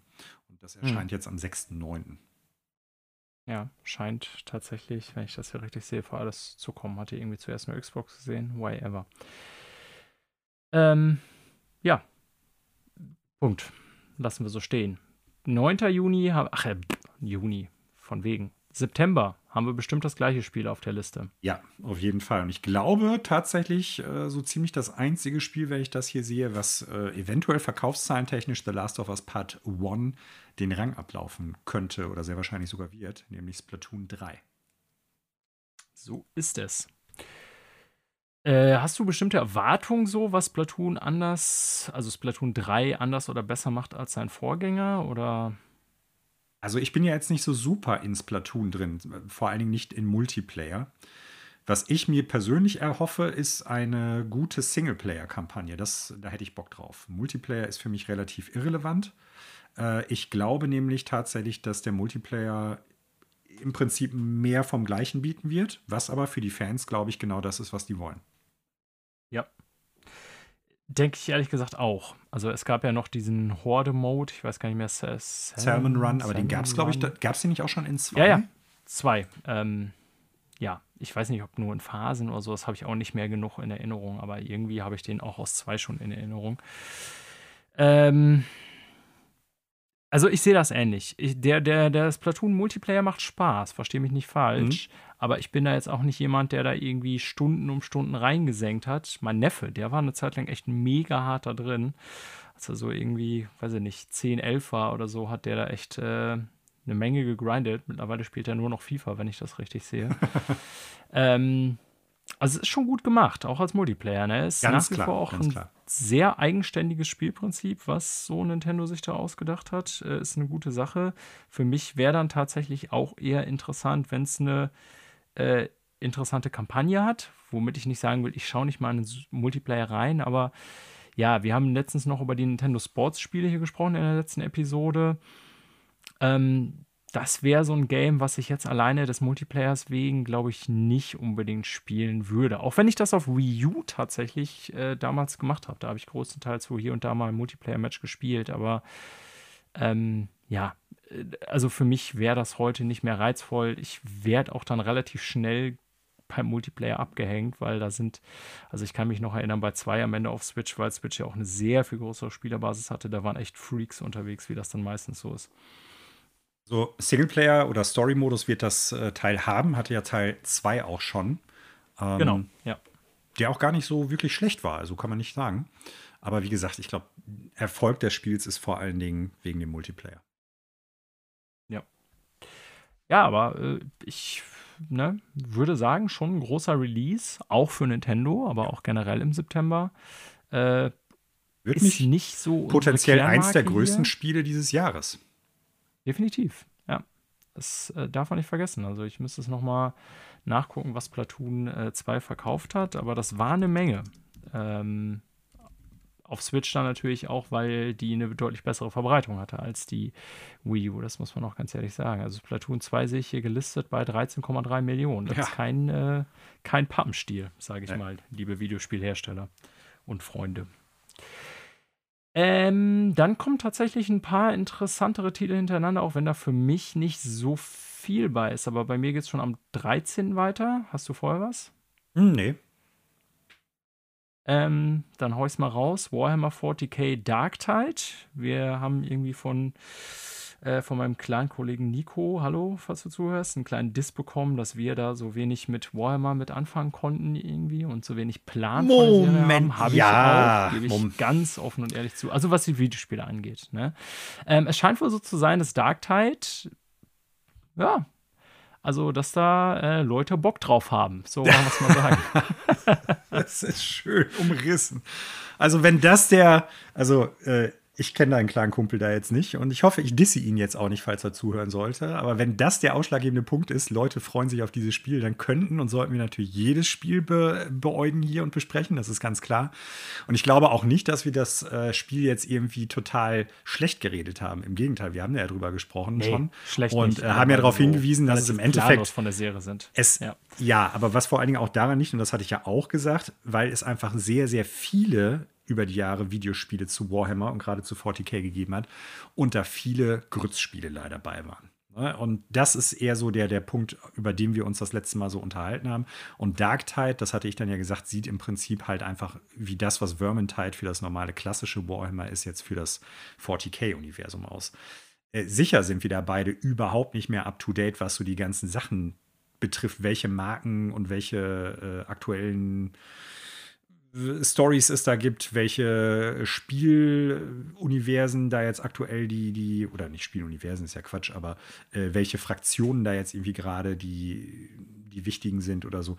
Da hat dein Clan-Kollege natürlich auf jeden Fall recht.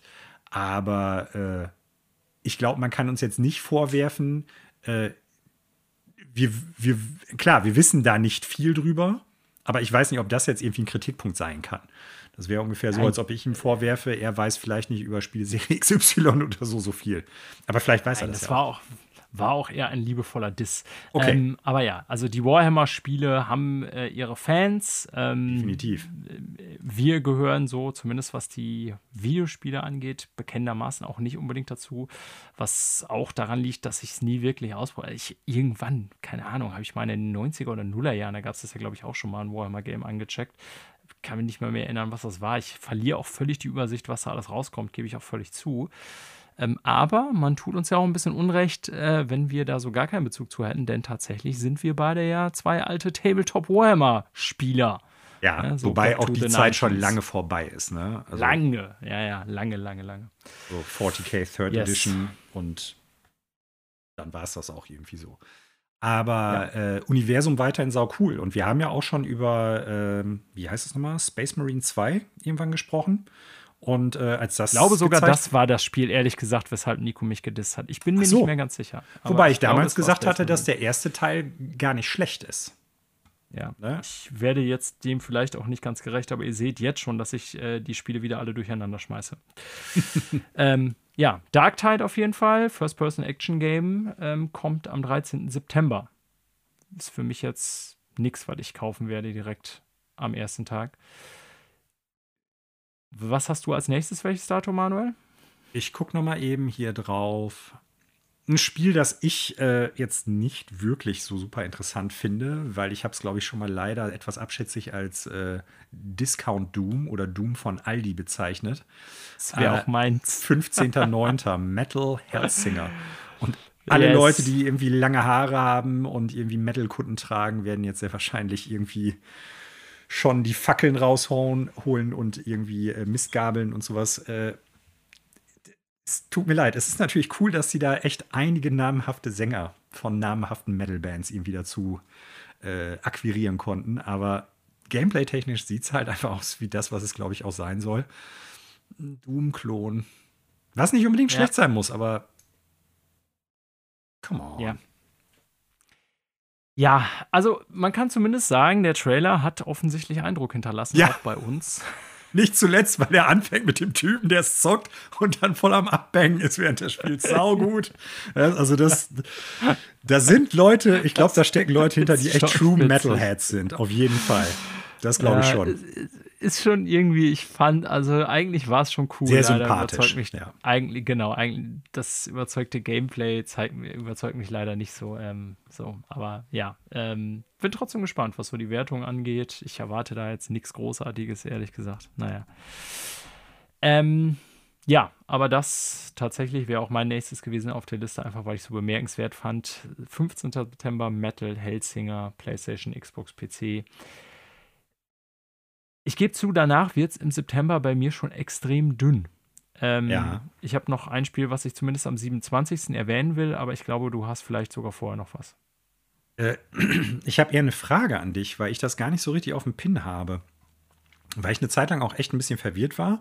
Am 20.09. kommt Evil West raus. Und es ist ja Anfang das des Jahres. Das habe ich auch noch in Klammern gesetzt. Weird ja, West ja. schon rausgekommen. Das hatte ich auf dem Pin, weil ja äh, Rafael Colantonio daran mitgearbeitet hat, der früher bei Arcania gewesen ist. Und weil es ja auch ja. ein Immersive Sim ist. Äh, Evil West habe ich eine Zeit lang gedacht, da hätte sich jemand vertan mit Weird West, irgendwie, dass man da was durcheinander geschmissen hat, weil das komplett an mir vorbeigegangen ist. Aber ich glaube tatsächlich, dass Evil West durchaus ein von einigen Menschen recht hoch erwartetes Spiel ist, habe ich den Eindruck. Weißt du da mehr zu?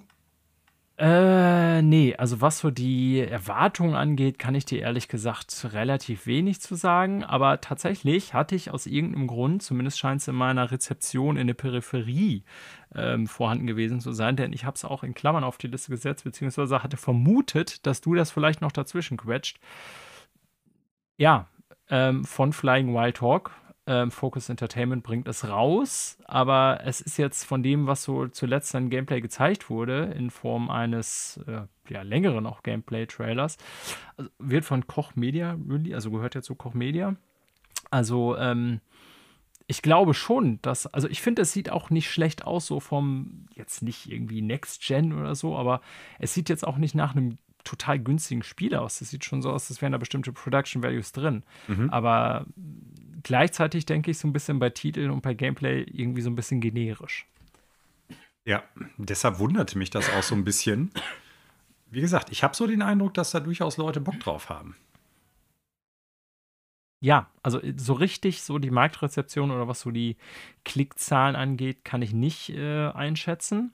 Ja, ich schlussendlich das wäre aber, aber hm. wäre aber tatsächlich für September, ich habe es jetzt mal übersprungen, äh, weil ich mir nicht sicher war, so ziemlich das einzige, äh, was ich noch auf dem Schirm hätte. Ansonsten habe ich äh, nur noch am 27. September Tunic für PlayStation, was mhm. ja für Xbox schon raus ist. Aber ich denke, weil es durchaus dieses Jahr für einige Wellen geschlagen hat, ist es zumindest erwähnenswert, dass es an dem Tag für PlayStation rauskommt.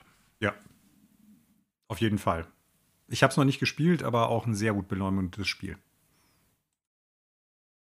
Das war ehrlich gesagt auch schon mein September, Manuel. Kannst du uns noch was bieten? Nein in deinem breit gefächerten Game-Portfolio auch nicht. Ja. Leider nein. That's it. Also, wie immer, so am Ende, summa summarum. Was sagst du zu dem Quartal, Manuel? Ich kann es mir vorstellen. Ja. Aber trotzdem will ich natürlich deine Einschätzung hören. Etwas fleischlos, um den Begriff von dir vom letzten Mal paraphrasieren.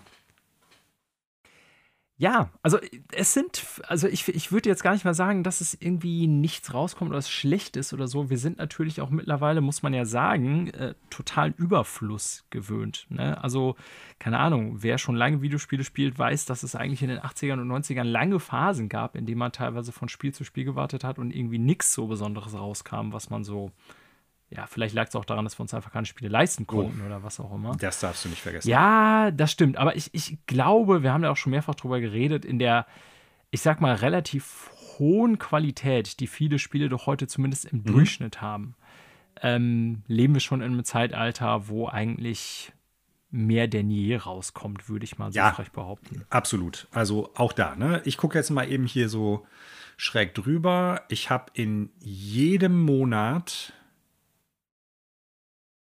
ja, wenn ich Splatoon mit reinnehmen würde, wie gesagt, hundertprozentig, ob ich es mir holen werde, weiß ich noch nicht. Aber eigentlich habe ich in jedem Monat mindestens ein Spiel. Ja. So, ne? So. Und das ist ja schon mal, wie gesagt, wie viele Spiele kann und will man spielen? Es gibt teilweise auch noch Games, die wir sowieso noch zwischendurch sowieso zocken. Du hast Destiny noch, äh, Monster Backlog. Hunter Sunbreak kommt jetzt Ende des Monats noch, Backlog haben wir und so weiter und so fort. Also, und selbst wenn ich das alles nicht hätte, dann ist jeden Monat ein und ich gehe davon aus, dass die Spiele mindestens solide bis gut werden, ein gutes Spiel so dabei, das ist schon äh, nicht schlecht. Und auch wenn man sich jetzt anguckt, was wir teilweise für Spiele genannt haben, die uns jetzt vielleicht nicht unbedingt interessieren, glaube ich, kann man mit ein bisschen gutem Willen schon immer auch noch was da rausziehen, selbst wenn man den gleichen Videospielgeschmack hat wie wir beide. Und äh, da hast du auf jeden Fall recht. Also die generelle Qualität gepaart mit dem generellen Output an Videospielen ist schon in den letzten Jahren hochgegangen. Und wenn wir mhm. davon sprechen, es ist etwas fleischlos, dann sprechen wir natürlich eher über wirklich so richtige AAA-Produktionen, große Indie-Titel, um dann sprechen wir über Sachen, die wirklich so nachhaltig auch sich verfangen. Ne? Also sowas wie zum Beispiel Anfang des Jahres Elden Ring und auch sowas wie Horizon Forbidden West. Ähm, solche Titel meinen wir da, glaube ich, eher. Da ja. ist relativ wenig jetzt halt im nächsten Quartal drin. Und ich lehne mich aus dem Fenster und behaupte, auch im folgenden Quartal wird das so sein. Wir haben ja schon mal gesagt, äh, dieses Jahr ist vielleicht das Jahr, wo sich am ehesten niederschlägt, was so durch Corona an Entwicklungsschwierigkeiten aufgetaucht ist. Ja, also spielt mit Sicherheit eine Rolle. Ob es allein das ist, weiß ich nicht. Aber ja, typischerweise war das zweite Jahr Konsolenzyklus, also wir sind ja jetzt schon im zweiten vollen Jahr eigentlich. Mhm eher immer eins, wo ein bisschen mehr rauskam, habe ich so in Erinnerung.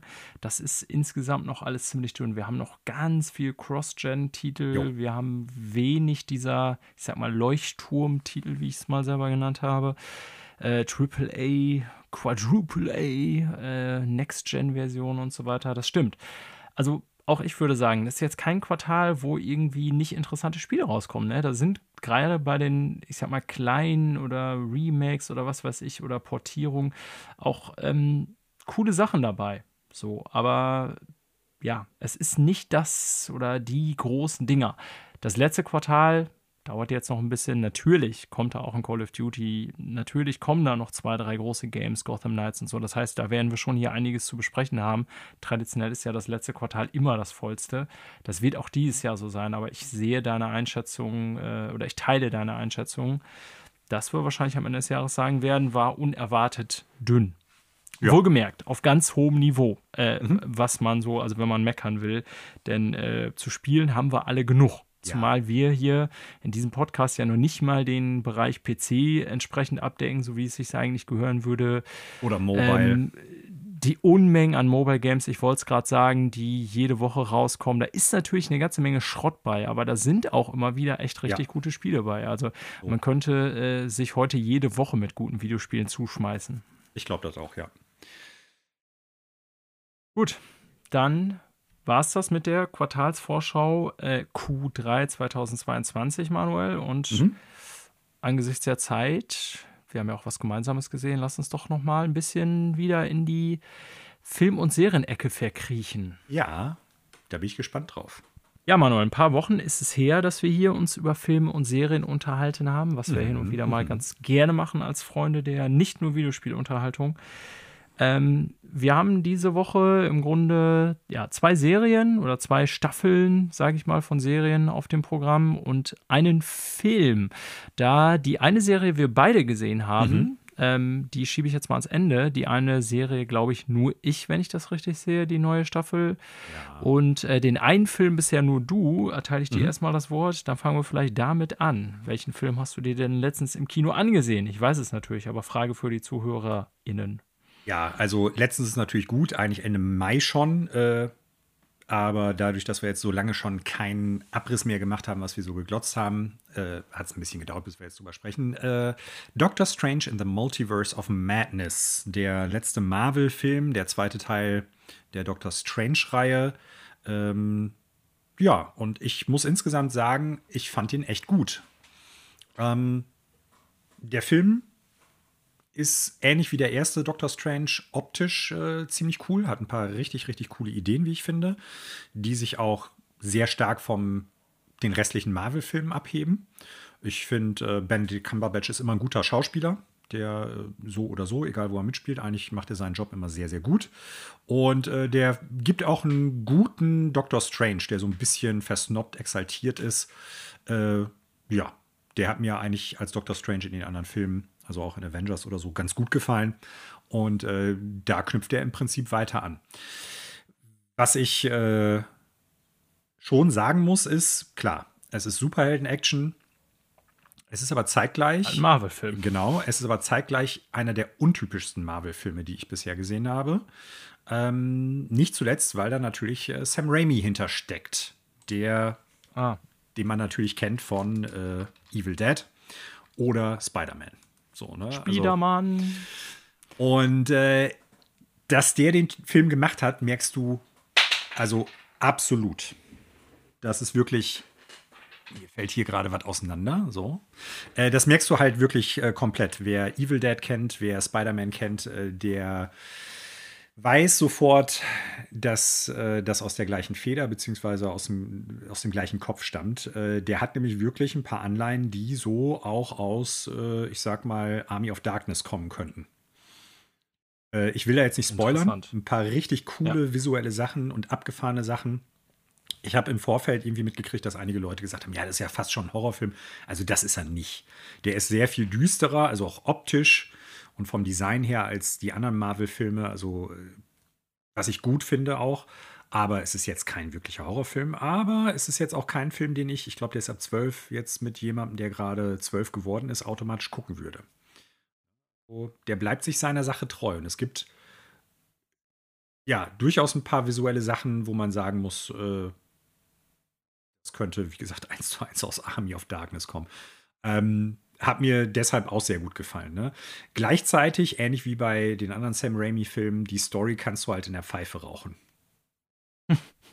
das äh, muss man ganz klar sagen. Äh. Aber äh, der Film hat mich trotzdem sehr gut unterhalten. Und was man, sag ich mal, leider als Negativpunkt ganz am Anfang benennen muss, der Film hat eine ziemlich visuell coole Intro-Sequenz, irgendwie fünf Minuten oder so, würde ich sagen. Und danach passiert erstmal sehr lange relativ wenig, beziehungsweise die Story, die sich dann aufbaut, ist totaler Kokolores. Also ist wirklich unterirdisch. Und das hat einerseits damit zu tun, dass die Story an sich nicht so viel hergibt und irgendwie für mich jetzt nicht so super interessant war, bis es dann halt um dieses Multiversum wirklich ging. Und äh, die dann, ich sag mal, so ein bisschen durch mehrere Parallelwelten hindurch huschen. Aber ja. vorher, das, was vorher präsentiert wird, äh, funktioniert nicht so gut. Und der zweite und viel größere Aspekt ist, ähm, das ist jetzt kein großer Spoiler, äh, weil man es auch im Trailer schon sieht, äh, die Scarlet Witch alias Wanda kommt ja drin vor. Und ähm, ich habe im Film sofort das Gefühl gehabt, alles klar, ich kann der ganzen Sache nicht wirklich folgen, weil ich habe die Wonder Vision Serie nicht gesehen. Ja, und das, das habe ich, ja, das hab ja. ich ja vor ein paar Wochen schon mal generell irgendwie kritisiert. Ähm, den Eindruck hatte ich jetzt bei dem Film in so einer 30-minütigen Sequenz ultra stark. Es kann sein, dass das gar nichts mit der Serie eigentlich zu tun hat. Das weiß ich halt nicht, weil ich es nicht gesehen habe. Aber vom Ablauf her, wie mir das Ganze präsentiert wird, worum es da geht, hatte ich den Eindruck, mir fehlt da jetzt mindestens eine halbe Stunde bis Stunde. Und ich habe die Befürchtung, und wenn du den Film irgendwann mal gesehen haben wirst, wirst du das ja bestehen, äh, bestätigen oder halt äh, dementieren können, äh, dass es damit zusammenhängt, dass ich halt diese Serie nicht gesehen habe. Und das ist einfach Blödsinn. Weil wenn das nicht drin wäre, ja. dann wäre der Film tausendmal besser. Ja, also die, ich sag mal, nach der Intro-Sequenz, die nächste halbe Stunde, die ist, die taugt überhaupt nichts. Und da habe ich erst das Gefühl gehabt, alles klar, das wird leider ein schlechter Film. Und danach geht es dann halt erst richtig rund. Also im Prinzip dann, wenn klar ist, die gehen halt durch mehrere unterschiedliche Welten. Auch das ist jetzt kein Spoiler. Und das sieht teilweise super cool aus. Ähm, da passieren auch ein paar echt interessante Sachen. Die Kämpfe sind auf jeden Fall innovativ. Der Film ist für einen Marvel-Film vergleichsweise auch hart und brutal, was ich auch gut finde. Ähm, mhm. also mir hat er echt gut gefallen, aber ich glaube, das wird ein Film sein, gerade nachdem Spider-Man No Way Home, glaube ich, hieß er ja, so erfolgreich gewesen ist, werden, glaube ich, die meisten Menschen mit dem Film, also wenn die sich als Marvel-Fans sehen und jetzt sowas wie Spider-Man No Way Home gut fanden, nichts mit dem Film anfangen können, glaube ich. Meine, hm. meine Vermutung. Weil er halt wirklich sehr, sehr anders Komplett ist. Komplett anders ist. Ja, was ich ja eigentlich gut finde. Ne? Also auch, ich möchte ich auch, eigentlich. Ja Genau, ich möchte nämlich eigentlich nicht, dass Marvel so Einheitsbrei wird und die Filme, die ja, so teilweise hatte ich das Gefühl, die wurden dann schon zugleich, ja. so das Tor auf, auf, auf einmal auch jetzt albern auch so spätestens mit dem dritten Teil so ja, albern ja, ist wie Guardians und so, das war schon irgendwie ungeil. Ähm, und wenn die schon so viel Output haben, will ich, dass der sich irgendwie auch darstellerisch, künstlerisch unterscheidet. Ja. Das wäre natürlich ein gutes Zeichen. Ich habe jetzt, ihn jetzt noch nicht gesehen ja, äh, ich bin gespannt. Also ich fand den ersten Doktor Strange gut, war jetzt mhm. einfach schon lange nicht mehr im Kino. Ähm, ja, keine Ahnung, ist jetzt auch gerade nicht so die Kinozeit, finde ich so unbedingt bei den Temperaturen, aber ich werde ihn auf jeden Fall nochmal sehen auf Scheibe oder Disney Plus oder was auch immer. Ja, außer du gehst in, in, Double Feature äh, Fluch der Karibik 1 und 2, wie wir es damals gemacht Boah. haben und uns zu Tode geschwitzt haben. Oh, Alter. Oder war, ich weiß gar nicht mehr, welchen Triple Feature wir nochmal waren, wo das war das nicht so? Ich, whatever. Auf jeden Fall, ja. Triple Feature genau, war ich nur einmal im Kino und das war, das war äh, Scream. Ach ja, das war Scream, unendlich wo ich den, dumm wo, wo, wo der dritte, der neue war, äh, zwei, mhm. den ich scheiße fand, ich quasi komplett verpennt habe und dann ja, bei drei auch in Phasen auch schon wieder eingeknickt bin, weil drei war auch nicht geil, aber äh, ja, Fluch der Karibik Double Feature hatte damals wirklich Mann, karibische äh, Klimaverhältnisse, ja, das stimmt. Das war krass. Ähm, ja, äh, auf jeden Fall ist das schon ein Problem, haben wir auch schon drüber gesprochen, müssen wir jetzt nicht noch mega lang ausbreiten. Also ich komme bei dem Marvel-Content nicht mehr hinterher. Ich habe auch keinen Bock mehr hinterher zu kommen. Und ähm, dass das so ständig interconnected sein muss, hat mit Sicherheit seinen Reiz, aber ist für sowas hinderlich. Ist shit, da müsst ihr euch was Besseres überlegen, Marvel. Ja, also, ich, also ja. ich glaube, dass du den Film gut finden kannst oder wirst. Wie gesagt, diese halbe Stunde nach der Intro-Sequenz, bis es dann eigentlich richtig losgeht, ist ähm, da hatte ich wirklich die Befürchtung, alles klar, das wird jetzt ein richtig schäbiger Film. Äh, ist es aber nicht, meines Erachtens nach. Aber der wird auch nicht, ich sag mal, den typischen Marvel-Filmfans gefallen oder halte ich eher für unwahrscheinlich. Äh, und ich glaube, Sam Raimi-Fans werden sagen: Ja, ist ja jetzt nicht so ein richtiger klassischer Sam Raimi-Film oder so. Aber ich würde sagen, man merkt schon, dass der Typ dahinter gesteckt hat. Sei es halt Kameraführung, sei es halt die Designs, die teilweise vorkommen, einige Ideen, die da abgehandelt werden. Also es ist schon, schon abgefahren. Ich finde ich find ihn echt gut. Der kommt jetzt bald tatsächlich sogar schon auf Scheibe raus und ich werde mir definitiv hier äh, in die Sammlung stellen. Ich bin mal gespannt. Der nächste Marvel-Film steht ja jetzt auch schon wieder vor der Tür: Thor, Love and Thunder. Da erwarte ich tatsächlich Unterirdisches. Und das Problem, dass ich mir den trotzdem im Kino, Kino geben werde, äh, wird sehr wahrscheinlich so gelöst, Daniel. 9-Euro-Ticket regelt und an der Kasse werden noch ein paar, äh, ich sag mal, ja, Hopfenkaltschalengetränke gekauft. Ich höre den Spott quasi schon äh, in meinem Gehirn, der während des Films ergeht. Ja, und das, also da freue ich ja. mich auch tatsächlich drauf. Weil ja, einer der schlechtesten Marvel-Filme meines Erachtens nach war eines der besten Kinoerlebnisse meines Erachtens hatte, nämlich äh, der zweiten, der zweite Captain America, The Winter Soldier, weil das Kino irgendwann sich dazu durchgerungen hat, dass alle den scheiße fanden und alle angefangen haben, den zu flamen. Und so hatte man wirklich im Sekundentakt was zu lachen. Das war wirklich gut. Hm. Ja, habe ich wenig Interesse dran an Tor. Aber Doctor Strange, den zweiten, werde ich auf jeden Fall noch mal irgendwie gucken. Der US. erste gefiel mir auch gut. US. Ja, Manuel, ich. So, von Doctor Strange zu Stranger Things. So sieht's aus. Ich muss dieses seltsam. Kapitel aufmachen. Mhm. Kannst du gerne tun, klar. Du hast die komplette ich, Season 4 schon gesehen? Ja. Okay. Da ist der erste Witz, die Season 4 ist gar nicht abgeschlossen. War dir das bewusst? Nein. Ich dachte. Zwei Folgen kommen noch im Juli. Die haben. Jap. Jetzt ähm, musst du mir eben auf die Sprünge haben, helfen. Also, die haben im Prinzip nicht die komplette Staffel sofort hochgeladen, sondern irgendwie über einen Verlauf von mehreren Wochen dann immer eine Folge rausgehauen. Oder wie ist das jetzt? Ja, äh, also Netflix neigt ja eher dazu, nach wie vor äh, alles auf einmal zu, ja. ähm, zu, zu, zu rauszuknallen, wie du vielleicht noch weißt. So hatte ich es auch Und gedacht jetzt. Mhm. Äh, genau, aber das Irre ist, also äh, Stranger Things äh, Season 4, ähm, da haben sie jetzt sieben Folgen rausgeklotzt. Mhm. Aber es wird direkt klar am Ende der siebten Folge, dass es irgendwie kein Season-Ending sein kann. Und dann habe ich mal nachgeschaut. Und tatsächlich liefern die noch zwei Folgen nach am, müsste ich jetzt nochmal nachschauen, irgendwann im Juli. Und da habe ich gedacht, okay, was soll der, was soll das? Ist irgendwie keine Ahnung, Quatsch. Ähm, also kann ich bisher nur über das reden, was da als Season 4 bisher verkauft Mann. wird. Und oh, also ich habe sehr viele widersprüchliche auch Gedanken und ich versuche das mal zu sortieren, habe das auch schon während des Schauens der Staffel sortiert, äh, versucht zu sortieren. Aber ich glaube, so ein richtig gelungenes Resümee wird mir auch hier nicht gelingen. Aber hm.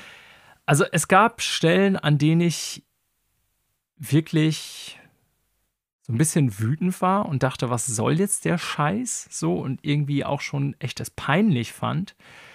Äh, nichtsdestotrotz habe ich aber mit meiner Frau die ganzen sieben Folgen in relativ kurzer Zeit ähm, durchaus weggeguckt und da sind, ich weiß nicht, ob dir das bewusst war, Folgen bei, die sind anderthalb Stunden lang. Ja, das also, hatte ich das schon ja von so eine Sache. Das hatte ich schon von unserem gemeinsamen Kumpel Connor, Grüße gehen raus, gehört. Mal wieder. Ja. Ähm, also Stranger Things 1 war ja irgendwie Mega. ein Phänomen und klar, 80er Nostalgie, pipapo, ähm, fand ich auch gut damals. Ich bin ja für diese 80er Nostalgie, habe ich auch schon mehrfach bekannt, total offen, weil ich das mit meiner Kindheitszeit verbinde. Mhm.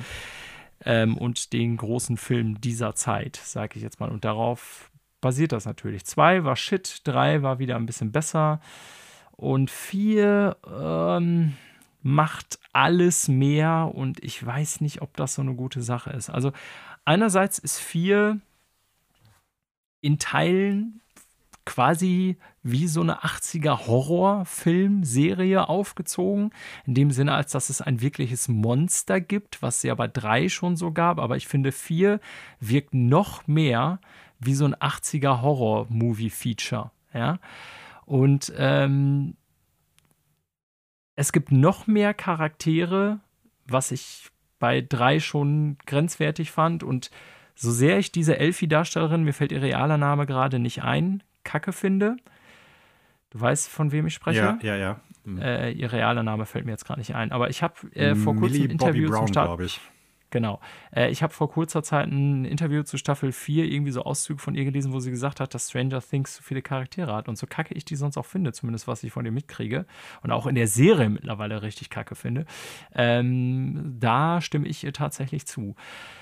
Und okay, wie soll ich anfangen? Also ich, wir bleiben natürlich wie bei allem spoilerfrei, ja? Und die ersten zwei Folgen, also speziell das, was fortgesetzt wird nach Staffel 3, da will ich jetzt aus Spoilergrund nicht drauf eingehen, weil zum Beispiel auch du, wie andere vielleicht auch haben Staffel 3, glaube ich, noch nicht gesehen. Doch, ich habe ähm, alle drei Staffeln gesehen vorher. Ach, drei hast du gesehen, ja. okay. Aber ich glaube, ich lasse das mal trotzdem aus, aber am Ende von Staffel 3 passiert ja etwas mit Elfie und ich sage das jetzt mal ganz kryptisch, das führt zu einer gewissen Trennung der Gruppe, die erst in vier so richtig, in Staffel 4 so richtig thematisiert wird.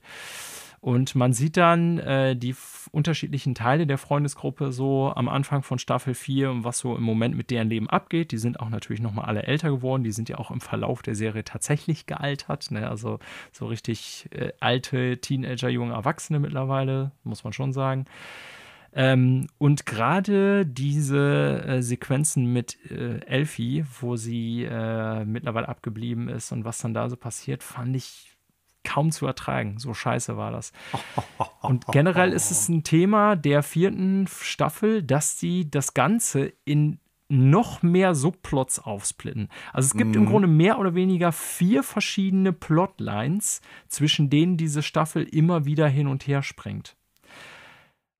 Und also die eine, ich sag mal, die Russland-Story finde ich richtig beschissen. Ähm, die Story, was in Hawkins selber passiert, die finde ich noch am besten. Und das sind so auch die Stärken. Das ist quasi dieser, ich sag mal, Horror-Part, der neue Gegner, der dann da irgendwie aufgeführt wird, sozusagen. Dann sind ein paar von den Kids noch auf Tour, ähm, sage ich jetzt mal so ganz lapidar, und machen so eine Reise durch Amerika, mehr oder weniger. Ich bleibe jetzt bewusst hier ganz vage und spoilerfrei. Und da sind so einige Sequenzen bei, wo ich auch dachte, Alter, was, was soll das hier? Sind wir, ist das ein Zirkus oder irgendwie? Also Stranger Things handelt in den 80ern, ne? Und ich habe mich immer mehr gefragt, so während des Schauens dieser Staffeln, warum handelt diese Serie eigentlich in den 80ern? Ich springe jetzt auf einen ganz anderen Punkt. Ähm, ja. Aber was gibt das der Serie? Verstehst du, was ich meine? Also, ich hatte so das Gefühl, da laufen vier Plotlines nebeneinander her, die dann natürlich irgendwann auch wieder zusammenkommen und so weiter, von denen ich, sage ich mal, die Hälfte nicht wirklich gut fand. Mhm. Ähm, und gleichzeitig ist das gespickt mit noch mehr 80er Mischmash ähm, Genre-Mix-up, sag ich jetzt mal so. Also da sind diese 80er Horror-Elemente drin. Dann mhm. so total überzogene 80er, ich sag mal, Comedy-Passagen, sag ich mal. Ne? Dann dieses typische 80er, wir sind auf einem Abenteuer-Kinderfilm-Feeling, so The Goonies-Style, nach wie vor, mhm. worauf das Ganze ja basiert eigentlich. Ähm, und das wirkt tatsächlich auch, ich sag mal, authentisch. Dann kommt natürlich auch so ein, so ein Metal-Club vor, die spielen irgendwie Dungeons und Dragons. Also ich glaube, dass die Schaffer der Serie hier, die, die Russo Brothers oder wie heißen sie, Jaffa. dass sie eine, selber eine hohe Affinität für die 80er haben. Das glaube ich schon irgendwie. Ja, aber ich habe mich dann irgendwie so im Verlauf der Staffel immer mehr gefragt, was bringt das der Serie eigentlich außer diesem Etikett, dass das Ganze in 80ern ist? Verstehst du, was ich meine? Ja, nichts. The Goonies Ja, genau, weil The Goonies ist auch deswegen so cooles 80er-Feeling, weil, Surprise, liebe Zuhörer, das handelt, also es spielt in den 80ern, es wurde in den 80ern gedreht, sozusagen, ja. Ja, also sozusagen. Ja, ja, ähm, sag ich gleich was zu. Also, das war ja damals ein zeitgenössischer Film, sozusagen. Und ja. damit will ich jetzt nicht sagen, dass man nicht auch mal in eine vergangene Epoche zurückgehen kann mhm. und da sozusagen diesen Stil sich annehmen kann um den zu kopieren, um, weil man das so als Hommage an diese Zeit sieht. Natürlich kann man das machen, wird bei Musik auch ständig gemacht, also ist auch völlig okay. Aber ich habe mich irgendwie, ähm, das ist so mein zweiter großer Kritikpunkt, neben diesen Storylines, die teilweise zu wirre übereinander und nebeneinander mhm. herlaufen, ist mein zweiter Kritikpunkt tatsächlich, obwohl ich eine hohe Affinität zu den 80ern habe, was dieser aus allen beliebten Genres der 80er und aus allen beliebten Trademarks der 80er äh, erstellte Mix, dieser Topf, dieses Potpourri eigentlich der Serie bringt. Es wirkt fast angestrengt, weißt du, was ich meine? Ja, ja.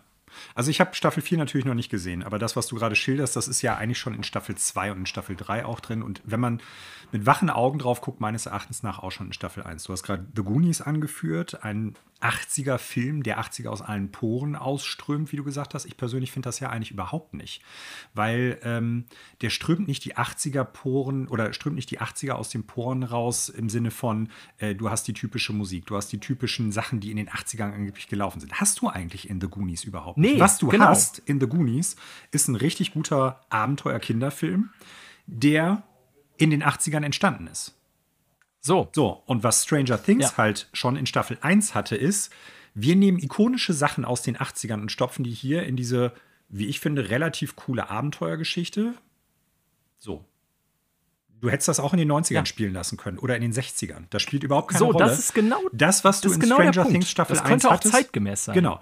Was du in Stranger Things äh, Staffel 1 hattest, im Großen und Ganzen, vom Plot, von der Story, von den Charakteren her, von dem Erlebnis, was du hast, abseits von diesem 80er Jahre, äh, wir stopfen das mit 80er Etiketten voll, das kannst du überall laufen lassen. Und deshalb hat es auch gut funktioniert.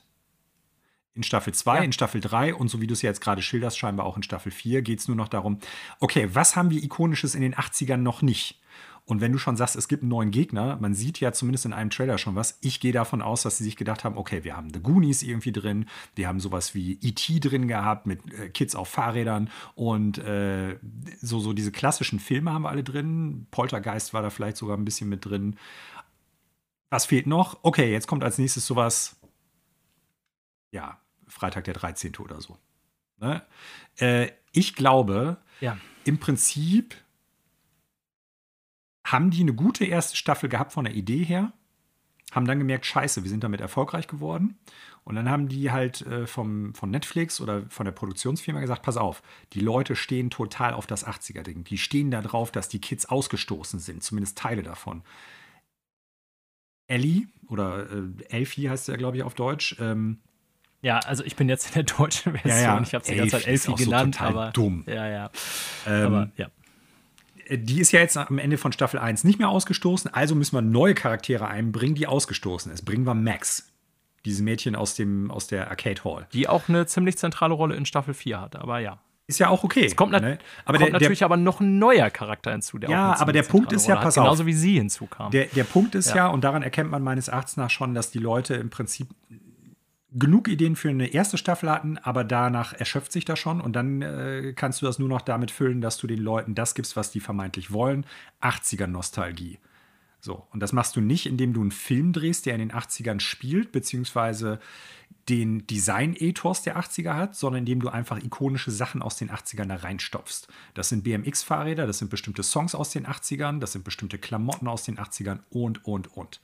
Auch natürlich, da muss so ein Feature-Song ganz prominent positioniert werden hier, ne, der natürlich aus den 80ern kommt und den 80er Synthie-Pop symbolisiert sozusagen. Aha, oder was ist es?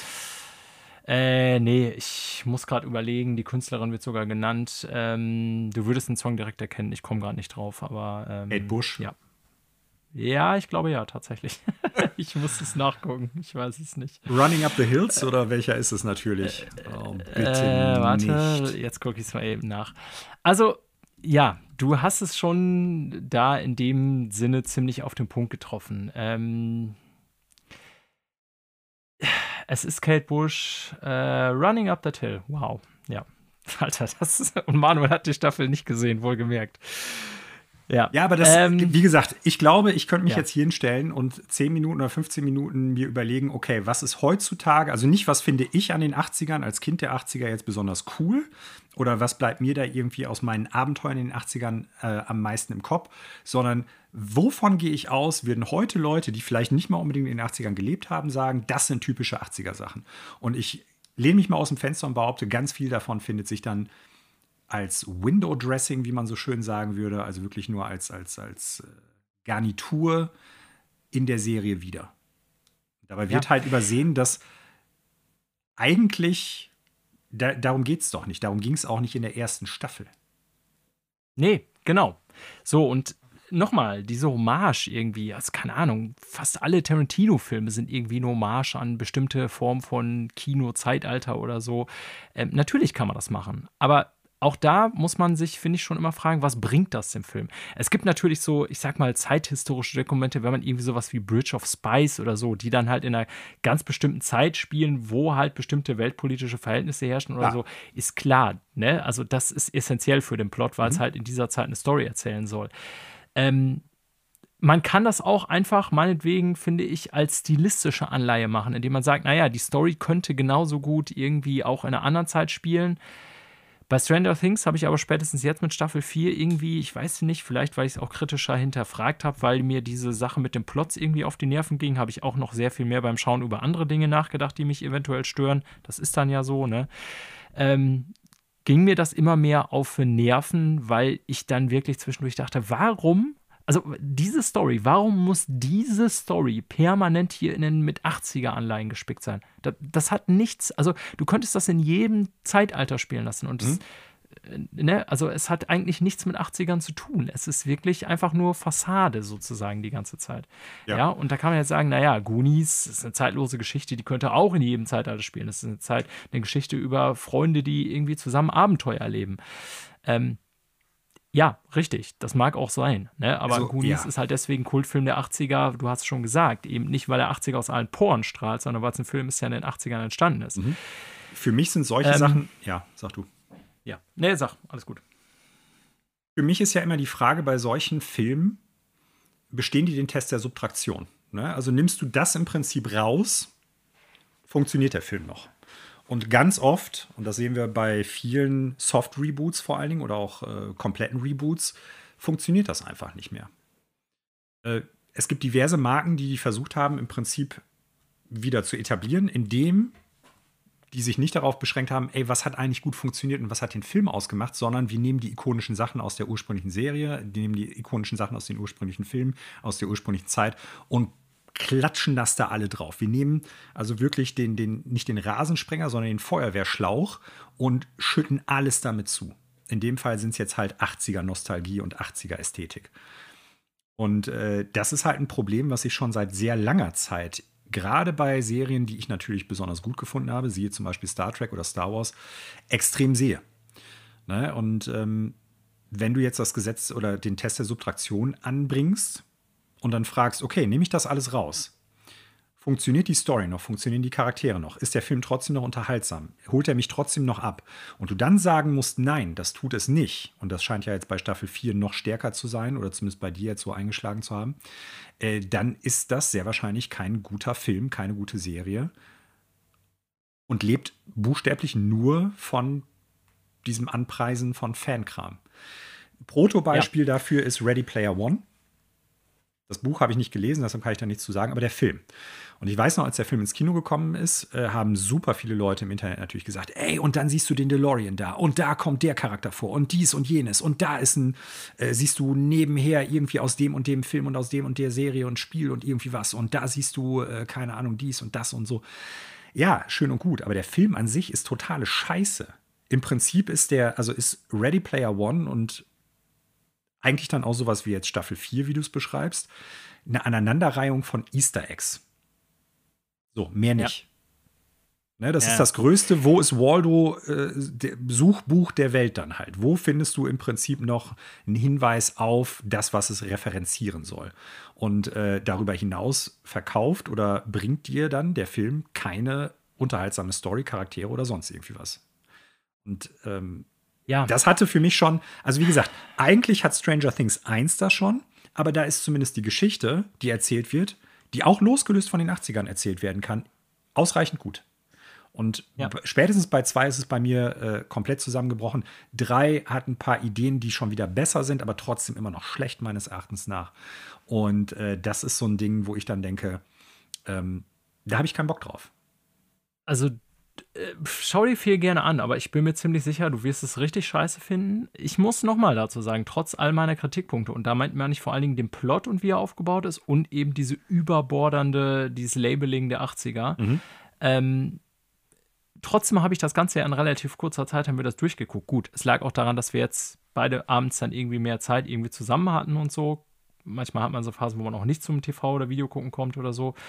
Ähm, also eine gewisse Form von, ja, ich will jetzt auch sehen, wie es weitergeht, war immer noch da. Sonst hätte ich mhm. das nicht zu Ende geguckt. Und ich habe definitiv, muss ich sagen, auch ganz klar schlechtere Serien gesehen. Aber mhm wir werden jetzt relativ bald äh, zu der nächsten Serie überspringen, die wir beide gesehen haben. Mhm. Ne? Und so, ich sag mal, rein qualitativ von der Erzählweise sind das unterschiedliche Sportarten. Kann man jetzt auch schwer vergleichen, sage ich jetzt mal. Ne? Aber also äh, Stranger Things, ich meine, ich weiß gar nicht, hoffe, es ist ja auch bald, ich glaube, eine Staffel kommt noch oder so, dann war es das aber auch, bin ich mir nicht ganz sicher. Es wird zumindest, soweit ich weiß, nicht endlos weitergemacht es hat sich so ein bisschen überlebt. Ne? Ich werde das jetzt noch alles zu Ende gucken. Äh, und nochmal, ich, vielleicht liegt es auch daran, dass ich natürlich so Riesenfan dieser dieser Dinge sind, auf die die Serie ständig anspielen will. Ne? Also ich bin ja Anfang der 80er geboren, du bist ja sogar noch Ende der 70er geboren. Das waren jetzt nicht unsere Teenagerjahre, aber natürlich ist gerade so, damals gab es ja nicht so eine, so eine Medienüberflutung, wie die heute ist. Also ich behaupte mal, dass alles, was mehr oder weniger in unseren Kindertagen oder auch Jugendtagen noch Anfang der 90er für uns irgendwie so an Medienprodukten rauskam, irgendwie mehr oder weniger aus den 70ern oder 80ern war. Sowas wie Star Wars oder Ghostbusters oder Goonies oder Stand By Me, halt so alle Filme Filme, die bei mir ganz hoch hängen, mhm. so aus meinen Kinder- und Jugendtagen, das waren halt so alles 80er-Produkte. Sprich, wir haben die Zeit ja noch irgendwie äh, miterlebt. So, ne? Und natürlich ähm, habe ich da eine hohe Nostalgie. So, wie gesagt, The Goonies wird bei mir immer, ähm, weil das einer so der ersten Filme waren, die ich mich bewusst erinnern kann, dass ich den gesehen habe und dieses Abenteuer total aufregend fand als Kind. Mhm wird bei mir immer eine Form von Nostalgie hervorrufen, die irrational ist, sag ich mal. Weil wenn man den Film heute sieht, wie unser Kumpel Christian Jahre später erst, dann denkt man sich, ja, nette Story, aber was soll jetzt der ganze Fuss darum? Mhm. So, ne? Ist ja gar nicht so irgendwie bombastisch oder so. Kann ich auch verstehen. Und deswegen glaube ich, trifft das bei mir nach wie vor irgendwie so einen Nerv.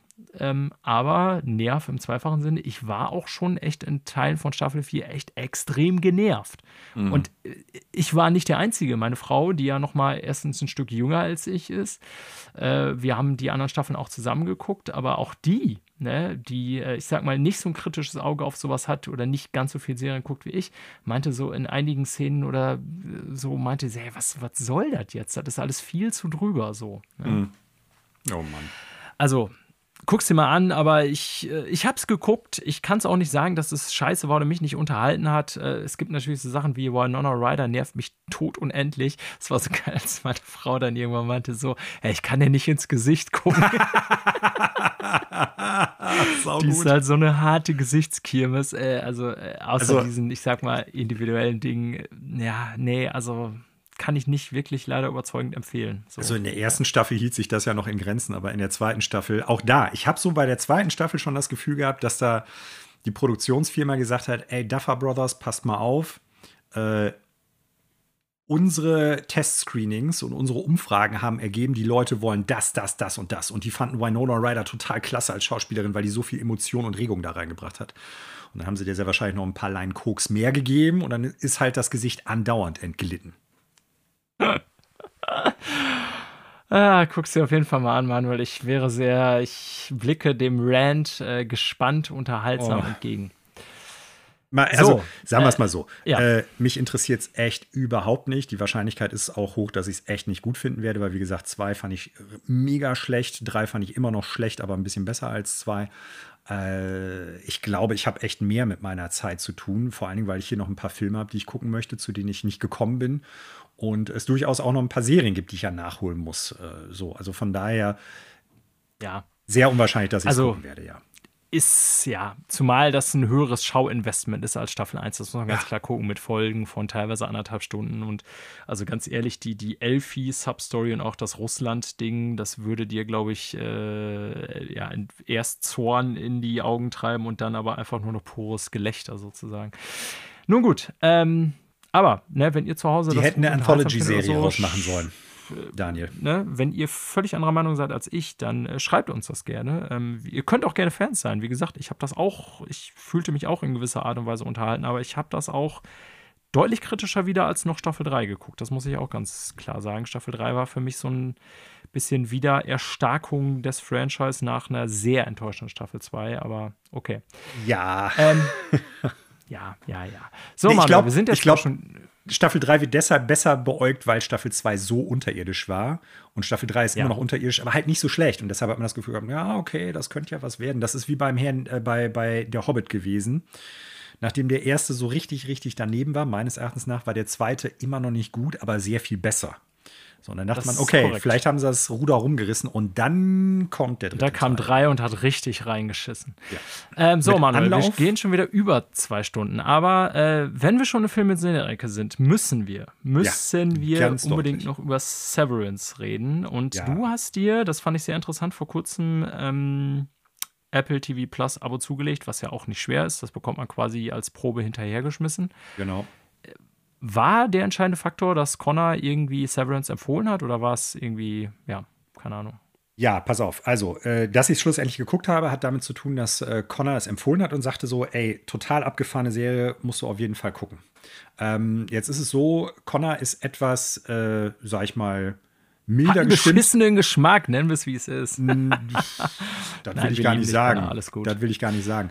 Aber der ist, ich sag mal, etwas weniger kritisch und äh, sieht vielen Sachen, die mir übel aufstoßen bei Filmen oder Serien, durchaus milder entgegen. So, ne, das ist einfach so. Also, ja, das kann man da, ja in gewissen Teilen auch sagen wir, sagen. Ja. Sagen wir, er kann sich über mehr Filme und Serien erfreuen, als ich es kann. So, so kann man es, glaube ich, gut zusammenfassen. Und äh, ja, er hatte mir das äh, angepriesen. Und das Witzige ist, es gibt auch einen, äh, sag ich mal, schlechten, aber teilweise doch durchaus witzigen Horrorfilm mit dem Namen Severance. Und ich dachte erst, dass er den gemeint hat. Ja. Aber der ist schon ein bisschen mhm. älter. Und äh, dann ja, habe ich so zurückgeschrieben. Äh, lass mich gucken, 2006. Ich kann mich Irgendwie erinnern, sowas. dass äh, unser Freund und Stefan, glaube ich, auch ein gut Fan davon war und so weiter. Es ist nicht der Film, über den wir jetzt reden. Nee, wir reden über die, Serie, die von ja. äh, Ben Stiller tatsächlich Regie geführt ist. Ne? das hat mich als ich so. das gelesen habe, dachte ich, Alter, WTF. Was, was wird das? Das Irre ja. ist, der Trailer dazu, den hatte ich irgendwann schon mal gesehen, habe gedacht, sieht eigentlich super cool aus, weil die Serie und auch der Trailer zeigt das sehr, sehr gut, eine sehr, sehr starke visuelle Identität hat. Ne? Und da sage ich gleich was zu im Vergleich zu Stranger Things, interessanterweise. Ähm, Trailer hatte ich gesehen, habe das Ding aber irgendwie nicht weiter verfolgt, beziehungsweise gar nicht auf dem Pin gehabt, weil war eh Apple TV Plus und äh, war für mich dann egal. Und dann ziemlich, ziemlich lange später, nachdem die Serie dann auch raus war, hatte Connor geschrieben, yo, saugeil, musst du dir auf jeden Fall reinziehen. Und äh, das war dann der ausschlaggebende Punkt, warum ich mir den Trailer nochmal angezogen habe, als ich geschnallt habe, es geht um eine Serie und nicht um diesen alten Horrorfilm.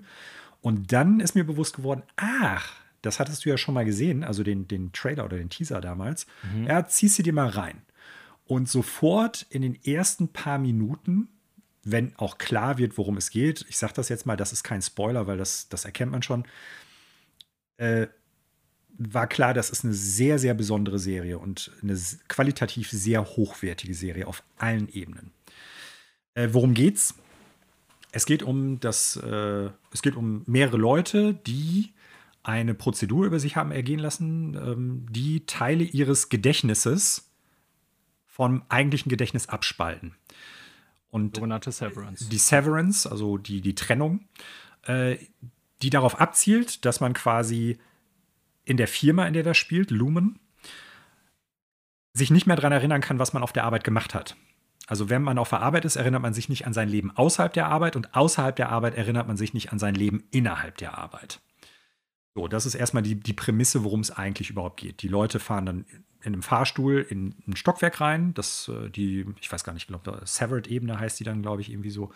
Und äh, innerhalb dieser Fahrstuhlfahrt wird mehr oder weniger im Kopf ein Schalter umgeschaltet und dann haben die nur noch die Erinnerungen, die auf der Arbeit entstanden sind und können sich an alles draußen nicht mehr erinnern. Und umgekehrt, wenn die halt Feierabend machen, genauso.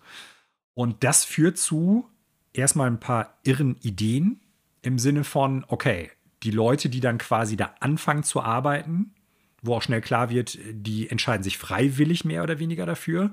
Äh, die können sich halt nicht mehr daran erinnern, warum die überhaupt da jetzt mit mal sind oder warum die sich dafür entschieden haben, genau diese Prozedur über sich ergehen zu lassen und da zu arbeiten. Das ist schon mal echt abgefahren. Und was die Serie halt unfassbar gut macht, ist sich wirklich bis zum Ende ganz minutiös zu überlegen, welche Konsequenzen hätte das tatsächlich für Menschen, die so leben würden. Mhm. Und das ist wirklich so endgültig gedacht, dass ich teilweise gedacht habe, alter Falter. Also da hat wirklich jemand, also die Leute, die das Drehbuch geschrieben haben, oder wenn es eine Romanvorlage ist, der, die Romanschreibenden, da hat sich jemand wirklich richtig, richtig mit der ganzen Idee auseinandergesetzt. Weil da Sachen passieren, auf die ich jetzt nicht eingehen kann, weil die teilweise dann auch Spoiler werden und aufgelöst werden. Genau, also wir müssen hier nichts verraten. Wir müssen ganz ja. oberflächlich loben, weil Spoiler, Gefahr. Ja. Es ist halt im weitesten Sinne eine Mystery-Serie, würde ich es mal so nennen. Ne? Ja, also ja. durchaus teilweise ein paar humoreske Ansätze, aber auch durchaus dramatische. Ja. Aber weil es halt auch einen sehr starken Mystery-Faktor hat. Ne? Also was will diese Firma zum Beispiel? Was hat die Leute dazu getrieben, genau da zu arbeiten? Äh, wo ist die Schnittstelle zwischen der Arbeitswelt und halt der, der ich sag mal, Freizeitwelt von denen? Äh, was machen die eigentlich auf der Arbeit genau? Wofür sind die da angestellt? Macro Data Refinement heißt das, was die da machen. Was auch total irre erstmal ist, bis man dann halt irgendwie so ein bisschen weiter hinter die Fassade schaut. So, ne? Auch was da auf diesem Severed Floor im Prinzip alles noch ist. Es ist ja. Es ist echt abgefahren. Also, das ist eine Serie, die seit langem mal wieder so diesen, diese Mystery- und Rätselader bei mir auch berührt hat, die zum Beispiel die ersten zwei Lost-Staffeln hatten. Auch wenn es ein komplett anderer Ton ist, komplett anderes Setup, komplett andere Idee und so. Aber es ist halt wirklich ja. so dieses Gefühl von Rätselhaftigkeit und Mystery. Und was also, ich, ja. wollte gerade sagen, um da die Erwartung zu managen, Lost haben wir ja schon mehrfach festgestellt, ist extrem beschissen gealtert, hat unser irgendwie gemeinsamer Freund Nico auch vor kurzem noch hier geschrieben, ich glaube sogar heute oder gestern. Ähm, er, du meinst das Gefühl, was man damals hatte, als man Lost genau. damals geschaut hat, dass man unbedingt ja. wissen wollte, okay, was steckt dahinter? Und das ja. war ja damals bei den ersten zwei Staffeln. Definitiv. So. Danach ist alles in sich zusammengefallen. Ganz klar. ja. Äh, das, das ist so. Und man muss sagen, die Schauspieler machen auch alle einen guten Job. Ich finde vor allen Dingen Definitiv. die, die ja. äh, also es ist eine, ich, ich kann Seine jetzt Chefin leider. ist krass. Die wird so un. Heißt die mal? Patricia Arquette? Äh, die ist genau, richtig hassenswert. Die, die, genau, die äh, und Scheiß. ist richtig ich habe das, ja mit, ich hab das auch mit Christina geschaut und sie meinte zwischendurch immer, ich kann die alte nicht mehr ertragen. Das ist, ist so krass. Man beginnt wirklich während der Serie sie zu hassen und das ist echt ein Beispiel dafür, wie man sowas schauspielerisch echt krass gut macht. Ne? Ja. ja. Aber ich finde auch so äh, der, der Hauptdarsteller, leider kenne ich den Namen nicht, weil er mir aus anderen Produktionen dummerweise nicht bekannt ist. Ähm, Adam Scott ist es.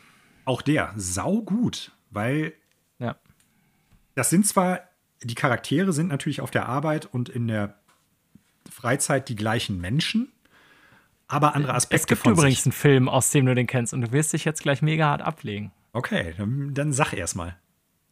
Der Film ist Stiefbrüder und jetzt überleg oh. mal, wen der da spielt. Okay. Oh nein. Den älteren Bruder, diesen Sixpack-Guy, der so hart am Ab. Äh, also völlig andere Rolle. Vergleicht das bitte ja. null mit dem, was bei Dings passiert. Aber. Ähm, Witzig, hatte ich nicht mehr auf dem Schirm. Äh, pass ja, auf, äh, aber auch da, ne? Die sind ja andere Aspekte von sich selber auf der Arbeit, wie dann halt im Freizeitleben. Und äh, das ist so hart getrennt, dass die ja halt nicht voneinander wissen, dass man eigentlich davon ausgehen könnte, es könnten auch zwei unterschiedliche Menschen jeweils sein. Und ja. das bringen alle vier Hauptcharaktere, die in diesem Büro arbeiten, saugut rüber. Zumindest insoweit man auf die einzelnen Aspekte der Leben zurückgucken kann. Äh, bei dem Hauptdarsteller, ich weiß gar nicht mehr, wie der Charakter dann heißt, ähm, bla bla bla. Ah, also beim, beim, ich sag mal. Der Hauptcharakter heißt Mark, falls Mark, den Mark S, ja, genau. genau äh, ja. Mark S. Bei dem ist es halt ja so, äh, von dem und über den sieht man am meisten. Auch das ja. jetzt kein großer Spoiler. Bei den anderen löst sich so langsam dann auch was auf, äh, je weiter die, die Serie geht. Äh, aber der kriegt das so gut hin, dass der wirklich auch leicht anders sich verhält, leicht anders Mimik und Gestik hat, Intonation und sowas alles. Also ich habe es auf Englisch geguckt. Äh, also richtig, richtig gut schauspielerisch. Ja. Und das trifft nicht nur auf ihn zu. Äh, wie heißt der nochmal? John Turturro, auch saugut in der Serie. Ja. Und Christopher Walken, später. Christopher Walken ebenfalls. Ja. Bird. Also saugut. Also schauspielerisch richtig gut.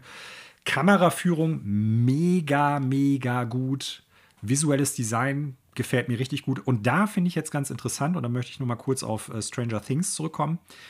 Die Serie, da wird ja nicht genau gesagt, in welchem Jahr das spielt. Aber die, man kriegt aber ein Gefühl dafür. Man kriegt ein Gefühl dafür, aber es passt, also es ist so ein bisschen so Retrofuturismus eigentlich. Genau, ich habe ja? da mehrfach drüber nachgedacht, auch bei den Autos und so habe ich ja. drüber nachgedacht, okay, welches Zeitalter ist das jetzt? Und äh, es ist sehr dezent, aber man denkt drüber nach. Ähm, genau. genau. Aber man kann, Futurismus passt. Aber man kann es nicht genau festlegen und sagen, das ist jetzt 80er, 70er, 60er, 90er ja, aber oder das, sonst was. Genau, aber das wäre natürlich so der Zeitraum. Also vergangene, man hat so das Gefühl, es ist ja in vergangenen Jahrzehnten und so hat man da eine bahnbrechende ähm, äh, Entwicklung in der Forschung oder so gemacht, ja, die ja. die Zukunft beeinflusst. So. Genau. Es ist so ein bisschen Weird Science auch, ne? allein schon mit diesem Severed Procedure. Äh, ja, und wie gesagt, was mich am meisten beeindruckt hat, mal neben wirklich so diesem Wissen wollen, was steckt dahinter, was ist mit den Leuten eigentlich los, äh, wo überschneiden sich diese, diese Leben. Der Gedanke, dass du auf Teile deiner Zeit und deiner Erinnerung nicht zurückgreifen kannst und nicht weißt, was du da gemacht hast, im Sinne von bewusster Entscheidung aus einer Motivation heraus. Und was bedeutet das vor allen Dingen natürlich für die Leute, die im Büro arbeiten? Das ist halt mit so einer Endgültigkeit gedacht, richtig, richtig gut. Also das ist qualitativ saugut alles kann, also wer Lust auf eine echt abgefahrene Mystery, Weird Science, Dramaserie mit ein paar echt durchaus witzigen, humoresken Ansätzen hat, äh, dem kann ich es nur ans Herz legen. Auch viele Momente, die einfach äh, wirklich, äh, ja, ich will nicht sagen ergreifend waren, das ist jetzt zu weit, aber äh, ja. positiv schockierend. Ja, genau. Es ist nicht eigentlich, die Serie setzt nicht unbedingt auf Drama oder dramatische Momente im Sinne, es will den Zuschauer schocken, sondern eher so eine subtile Form von Spannung oder Bedrohung, was jetzt da mit den Leben der Menschen passiert, die daran beteiligt ja. sind, sozusagen. Ja. Und auch da, im Prinzip ist die Auflösung immer dann am stärksten und meistens äh, ist das dann auch grundsätzlich die Auflösung, wenn klar wird, es passiert was in der Serie, und wie gehen die Leute aufgrund dieser, dieser Trennung der Gedächtnisse damit um? Das, ja. Ich sage jetzt mal, dass das platteste Beispiel ist im Endeffekt, ähm, jemand verletzt sich auf der Arbeit, kommt aus der Arbeit raus und kann sich natürlich nicht mehr daran erinnern, wie er sich verletzt hat. Und dann wird ihm eine Geschichte erzählt. Ja, ich muss mir wohl den Kopf eingestoßen haben. Zum Beispiel. Ja. Das ist so, so Low-Level, also wirklich so das, das, das Billigste. Aber ich sag's jetzt mal einfach, es ist kein wirklicher Spoiler, weil man äh, da noch nichts rauslesen kann. Die Idee in der ersten Folge mit, der, mit dem Treppenflur. Du wirst mhm. jetzt, glaube ich, und alle, die es gesehen haben, werden es auch sofort wissen, wenn äh, die neue Frau im Büro sagt, ich will hier nicht arbeiten.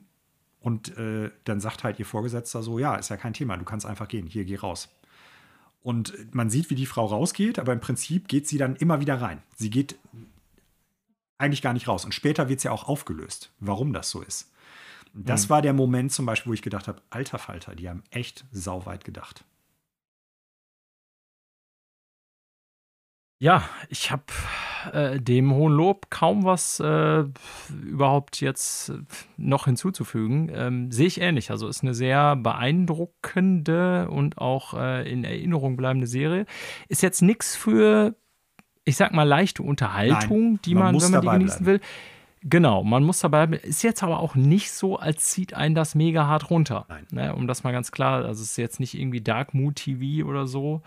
Ähm, es ist ein Mystery-Thriller, sagen wir es mal so, aber der kommt nicht in dem Gewand daher, dass irgendwie euch die ganze Zeit Sensation ums, äh, um nee. die Augen gehauen werden, sondern äh, man muss sich so auch, also es sind bisher ähm, lass mich überlegen, neun Episoden in Staffel 1. Es ist schon eine zweite Staffel angekündigt man muss schon so dem Ganzen, ich sag mal, drei Episoden geben, würde ich behaupten, bis man so ein bisschen ähm, ja, diesen Mysterien folgen kann. Oder da war bei mir so der Haken geschluckt, sage ich jetzt mhm. einfach mal so. Ne?